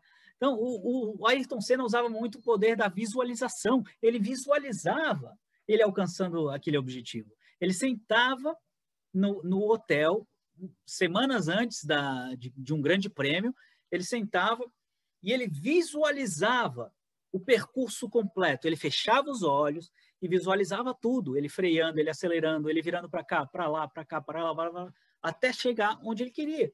Então, fazia acontecer aqui, fazia acontecer aqui, na mente, para depois acontecer na realidade. Então, se primeiro aconteceu aqui, fum, acontece lá, tá? Uau! Faz sentido para você? Ó, Elaine falou, eu defini, agora estou em ação. Cena foi ainda nosso maior ídolo, a Valkyria está falando, uau! Então, para coisa acontecer para você, você vai precisar de três coisas, tá? Basicamente, três coisas. Primeiro, saber onde você está, e a gente fez ah, exercícios para você ter clareza de onde você está, qual é o seu ponto de partida, e saber onde você quer chegar, quais são suas metas, onde você quer chegar, onde você está e onde você quer chegar. Isso é perspectiva, né? Você precisa de perspectiva. Depois você precisa de acompanhamento para saber se você está no caminho ou não de chegar até lá. Então, isso é controle, então perspectiva e controle. E depois você precisa fazer o que precisa ser feito, ou seja, pagar o preço para você chegar lá. Então você precisa fazer, você precisa se esforçar, você precisa entrar em ação. Se você não entra em ação, você não alcança. Não adianta que você não alcance. Então, essas três coisas você precisa, tá? Você precisa dessas três coisas. Agora, para dar certo nessas três coisas, você precisa somente de duas coisas. Uma, começar, e outra, ir até o fim. Você precisa ser bom só nisso. Você não precisa ser bom em muita coisa, você precisa ser bom em começar e terminar. E até o fim. Porque a maioria das pessoas que não alcançaram ainda o seu objetivo é porque elas não foram até o fim para alcançar. Elas desistiram no meio do caminho tá? E eu, eu, eu, eu sou muito adepto daquela filosofia do Seth Godin que fala: insista no que vale a pena e desista do que não vale a pena. Se você acredita que não vale a pena, pode desistir, pode desistir. Pode desistir porque não vale a pena mesmo. Agora, se realmente vale a pena, você tem que insistir até você chegar lá, tá? Então você precisa ser bom somente em começar e ir até o fim. Capite? Faz sentido para você? Então, só que a maioria das pessoas, ela nem, elas nem começam. Então, eu quero que você diga aí para mim com sinceridade. Você é do tipo de pessoa que nem começa? Ou você é do tipo de pessoa que começa, mas não termina? Ou você é do tipo de pessoa que vai até o fim? Escreve aí para mim. Ó, Valkyria colocou aqui, ó. Não foram até o fim, ao fim ou nem começaram, exatamente. Ó. Começa e não terminam a primeira etapa é mais importante do que somos. Vou até o fim. Olha, a Elaine vai até o fim. Uau! Uau! Ó, então, a maioria nem começa, a grande maioria nem começa. Outros começam, mas não terminam. E poucos vão até o fim. Tá? Ó, a, Jos... a Josélia falou: eu começo, mas não chego ao fim. Uau! A grande maioria dos meus clientes é desse, desse perfil, tá? Que começa, mas não vai até o fim. Então, a pergunta é essa, em que time que você está? Você não começa, você não termina, você vai até o fim. E no modo formiga, você faz o que precisa ser feito. Você vai até o fim. Quem é do modo formiga é organizado, é focado e é constante. Tem constância para ir até o fim. E quem é do modo formiga não possui travas. Você já tentou impedir uma formiga de fazer alguma coisa? ela vai, ela vai dar o jeito dela, mas ela vai fazer. A formiga ela vai subir, ela vai subir na sua perna, ela vai subir no seu braço, ela vai subir na mesa, ela vai subir é, na parede, ela vai subir em tudo. Ela, não, ela vai, ela vai, independentemente das circunstâncias, ela vai. Ela não quer saber. A formiga não quer saber. Então, se você ativa o modo formiga, você vai. Você vai. Vai, vai, vai, vai, vai, vai, vai, vai, vai até alcançar. Tá? O modo formiga é, é justamente isso. Por isso que, que eu uso a analogia do modo formiga, né? Porque escala montanhas, escala montanhas e não importa o tamanho da montanha, ela vai. E ela não reclama, ela não questiona. Já viu alguma re formiga reclamando? Falando assim, não, não, não, peraí. Eu ia, eu ia, eu ia passar por aqui, mas eu vou parar um pouquinho, porque não dá, não dá. Esse obstáculo está muito grande, não dá, eu vou parar para depois eu seguir. E daí a, a, toda a turma que está atrás de mim vai parar comigo, para depois eu seguir. Não! Ela vai toda a turma vai atrás. E ela vai trilhando seu caminho, tá? Então, esse é o modo formiga que eu convido vocês a acionar, tá? Que a formiga não possui travas. Então, responde para mim aí nos comentários do chat. Como seria a sua vida se você não tivesse mais travas? Escreve a mim aí que eu quero saber como seria a sua vida se você não tivesse mais travas. Escreve aí. Tem uma trilha de formigas pequenas aqui, bem assim. a Valquíria está comentando aqui. Uau! Então escreve aí para mim. Como seria a sua vida se você não possuísse mais travas? Leve, saudável, a Valquíria comentou, leve, saudável uma vida, porque vai, você tem paz mental, né? Eu sempre falo que quem tem produtividade tem paz mental, porque é, produtividade, ó, eu seria muito mais positiva, leve, saudável, a Maria Fernanda. Uau, uau! que mais? Como seria a sua vida se você não possuísse mais travas. Organizada, paz, tranquilidade de paz. A Marlene, a Elaine. Uau! Uau! Uau! Atualmente não, des, não dedico tempo algum para mim, diz a Valkyrie. Olha, precisa disso, Valkyrie. O Augusto Cury, Augusto, muito mais produtiva, diz a Pamela. Augusto Cury, que é médico psiquiatra, ele fala. Ele fala. Ele que é médico psiquiatra já vendeu mais de 80 milhões de livros no mundo inteiro. Ele fala que se você não tem, não tem, pelo menos, pelo menos 30 minutos do seu dia dedicado para você, que você não precisa fazer nada, nada, nada, nada, nada. Assim que você faz o que você quiser. Se você não tem isso, todos os dias você já está doente. Ele já diagnostica lá, né? Você já está doente. Ou você tem ansiedade, ou você tem é, síndrome do pensamento acelerado, ou você tem dores de cabeça, ou você tem dores no corpo, ou você tem é, cansaço, ou você tem estresse, ou você tem Bernou, ou você tem milhões de coisas, tá? Então, é, ele já diagnostica, tá? Em todas as dores, muito mais produtiva, isso, minha realidade. Uh, ficar na rede social também é ter tempo Isso é importante para você. Desculpe, qual é o nome do autor? Augusto Cury. Deixa eu colocar aqui no chat. Augusto Cury. Tá? Augusto Cury. Tá, vamos lá. Então, ó, o modo formiga não possui travas, tá? Do modo formiga. Então, no, fica comigo até o final, tá? Eu, a gente vai um pouquinho mais, né? Vai passar um pouquinho do tempo, mas fica comigo até o final que no final eu vou te dar um plano infalível para você fazer o que precisa ser feito. É infalível, tá? Se você aplicar esse plano, você efetivamente vai fazer o que você o que precisa ser feito, tá? Como é que a gente faz esse Como é que a gente faz esse plano infalível, né? O plano infalível para você agir, para você entrar em ação, inclusive esse plano infalível usado pelas mídias sociais que vocês mais utilizam, tá? Por exemplo, Facebook, Instagram, uh, YouTube, é, tudo, todas elas usam esse mecanismo de ativar motivação, facilidade de fazer e gatilho de comportamento. Quando essas três, quando esses três elementos se combinam, você alcança aquilo que você quer. Então, por exemplo, quando você tem uma motivação alta para fazer determinada coisa, e quando você tem facilidade de fazer, porque aquilo está muito fácil, né? Se você tiver um gatilho de comportamento, você faz. Por exemplo, no WhatsApp. WhatsApp, tá? Por que, que você tem motivação para estar tá no WhatsApp? Porque lá estão teus amigos, tua família, uh, a pessoa que você mais ama. Tá lá.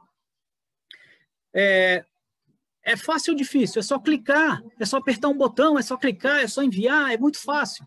E os gatilhos de comportamento. Você recebe notificações, você recebe mensagens, você recebe tudo isso para você chegar lá. Então, quando você, quando você tem a combinação desses três elementos, você faz, você entra em ação. Então, olha só, uh, quais são os principais motivadores? Prazer e dor. Será que você é mais motivado pelo prazer que você vai ter com a realização ou você é mais motivado pela dor, pela dor de não alcançar? É esperança e medo, tá? Esperança e medo é outro é outro gatilho. É, aceitação e rejeição, tá? É outro motivador. E quais são os fatores de simplicidade, tá? Os fatores de simplicidade são tempo, dinheiro, tá? Quanto menos tempo para fazer uma atividade, mais você faz. Quanto menos dinheiro você gastar, você faz esforço físico, ciclos cerebrais, desvio social, sair da rotina.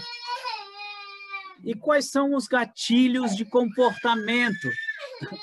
Maria Vitória. Os gatilhos de comportamento são provocador e facilitador, é, sinalizador ou, é, ou provocador ou facilitador ou sinalizador, tá? Então, é, para que você alcance algo, tá? O, o querer, ele tem três níveis. Quais são os três níveis do querer?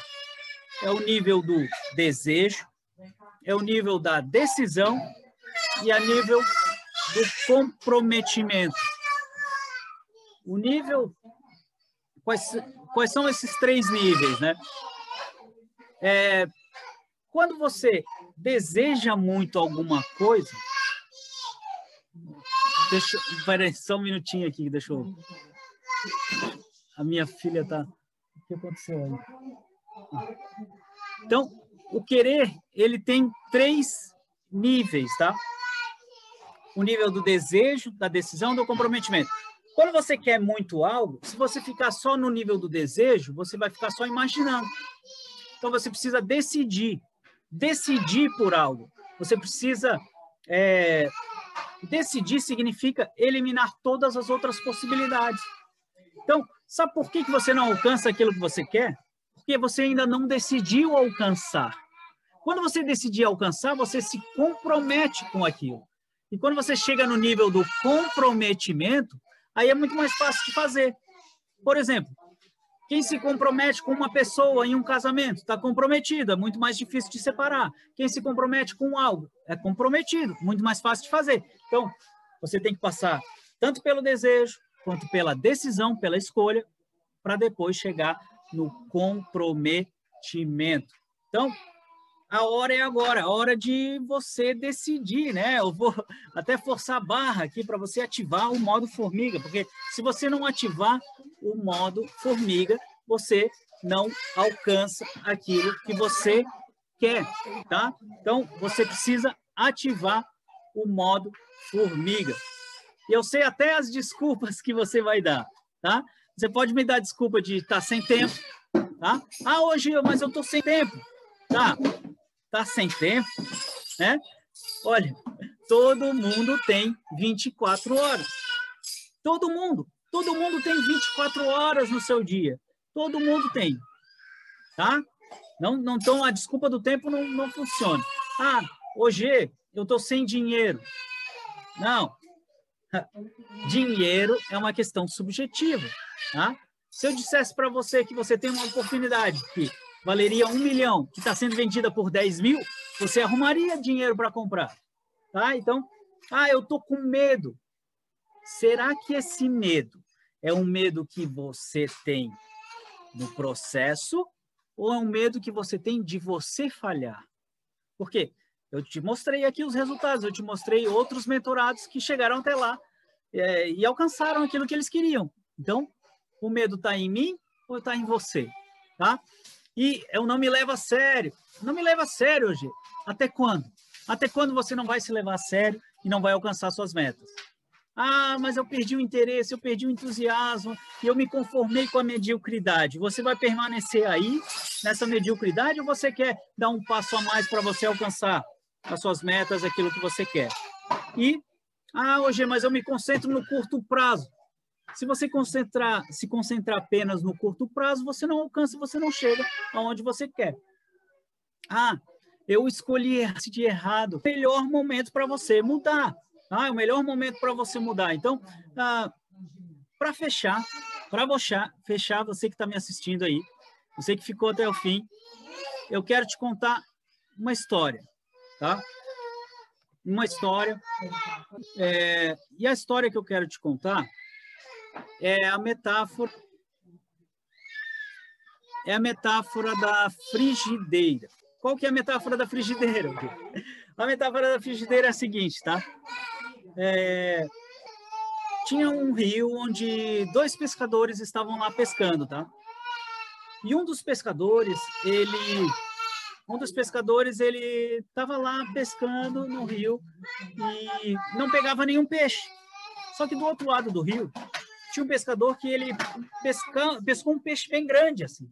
Ele olhou para o peixe grande e ele fez uma cara de desdém, assim, de desprezo e devolveu o peixe para o rio. E aí, ele estava pescando de novo, ele pegou um peixe bem pequenininho.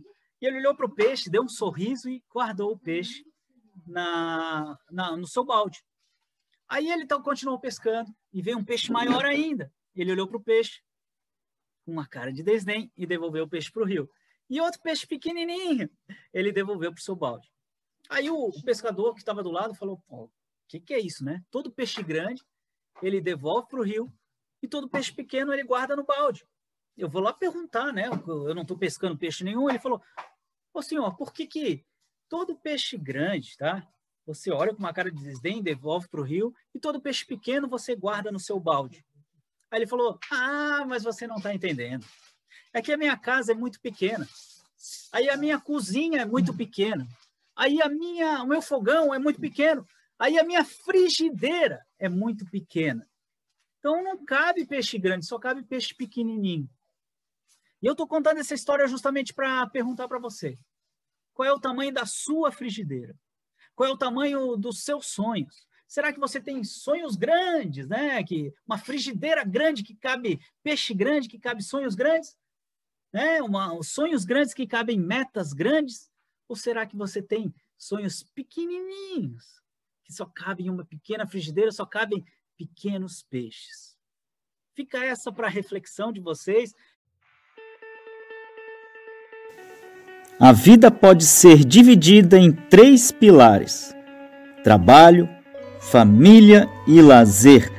Aqui nesse podcast eu vou te mostrar dicas simples e práticas para você ser duas vezes mais produtivo na metade do tempo, porque ou você domina a sua agenda ou você é dominado por ela. E o fato é o seguinte: o passado já passou e o futuro ainda não chegou. Então, o foco é o aqui e o agora. Te pergunto, o que você pode fazer hoje para dobrar a sua produtividade na metade do tempo?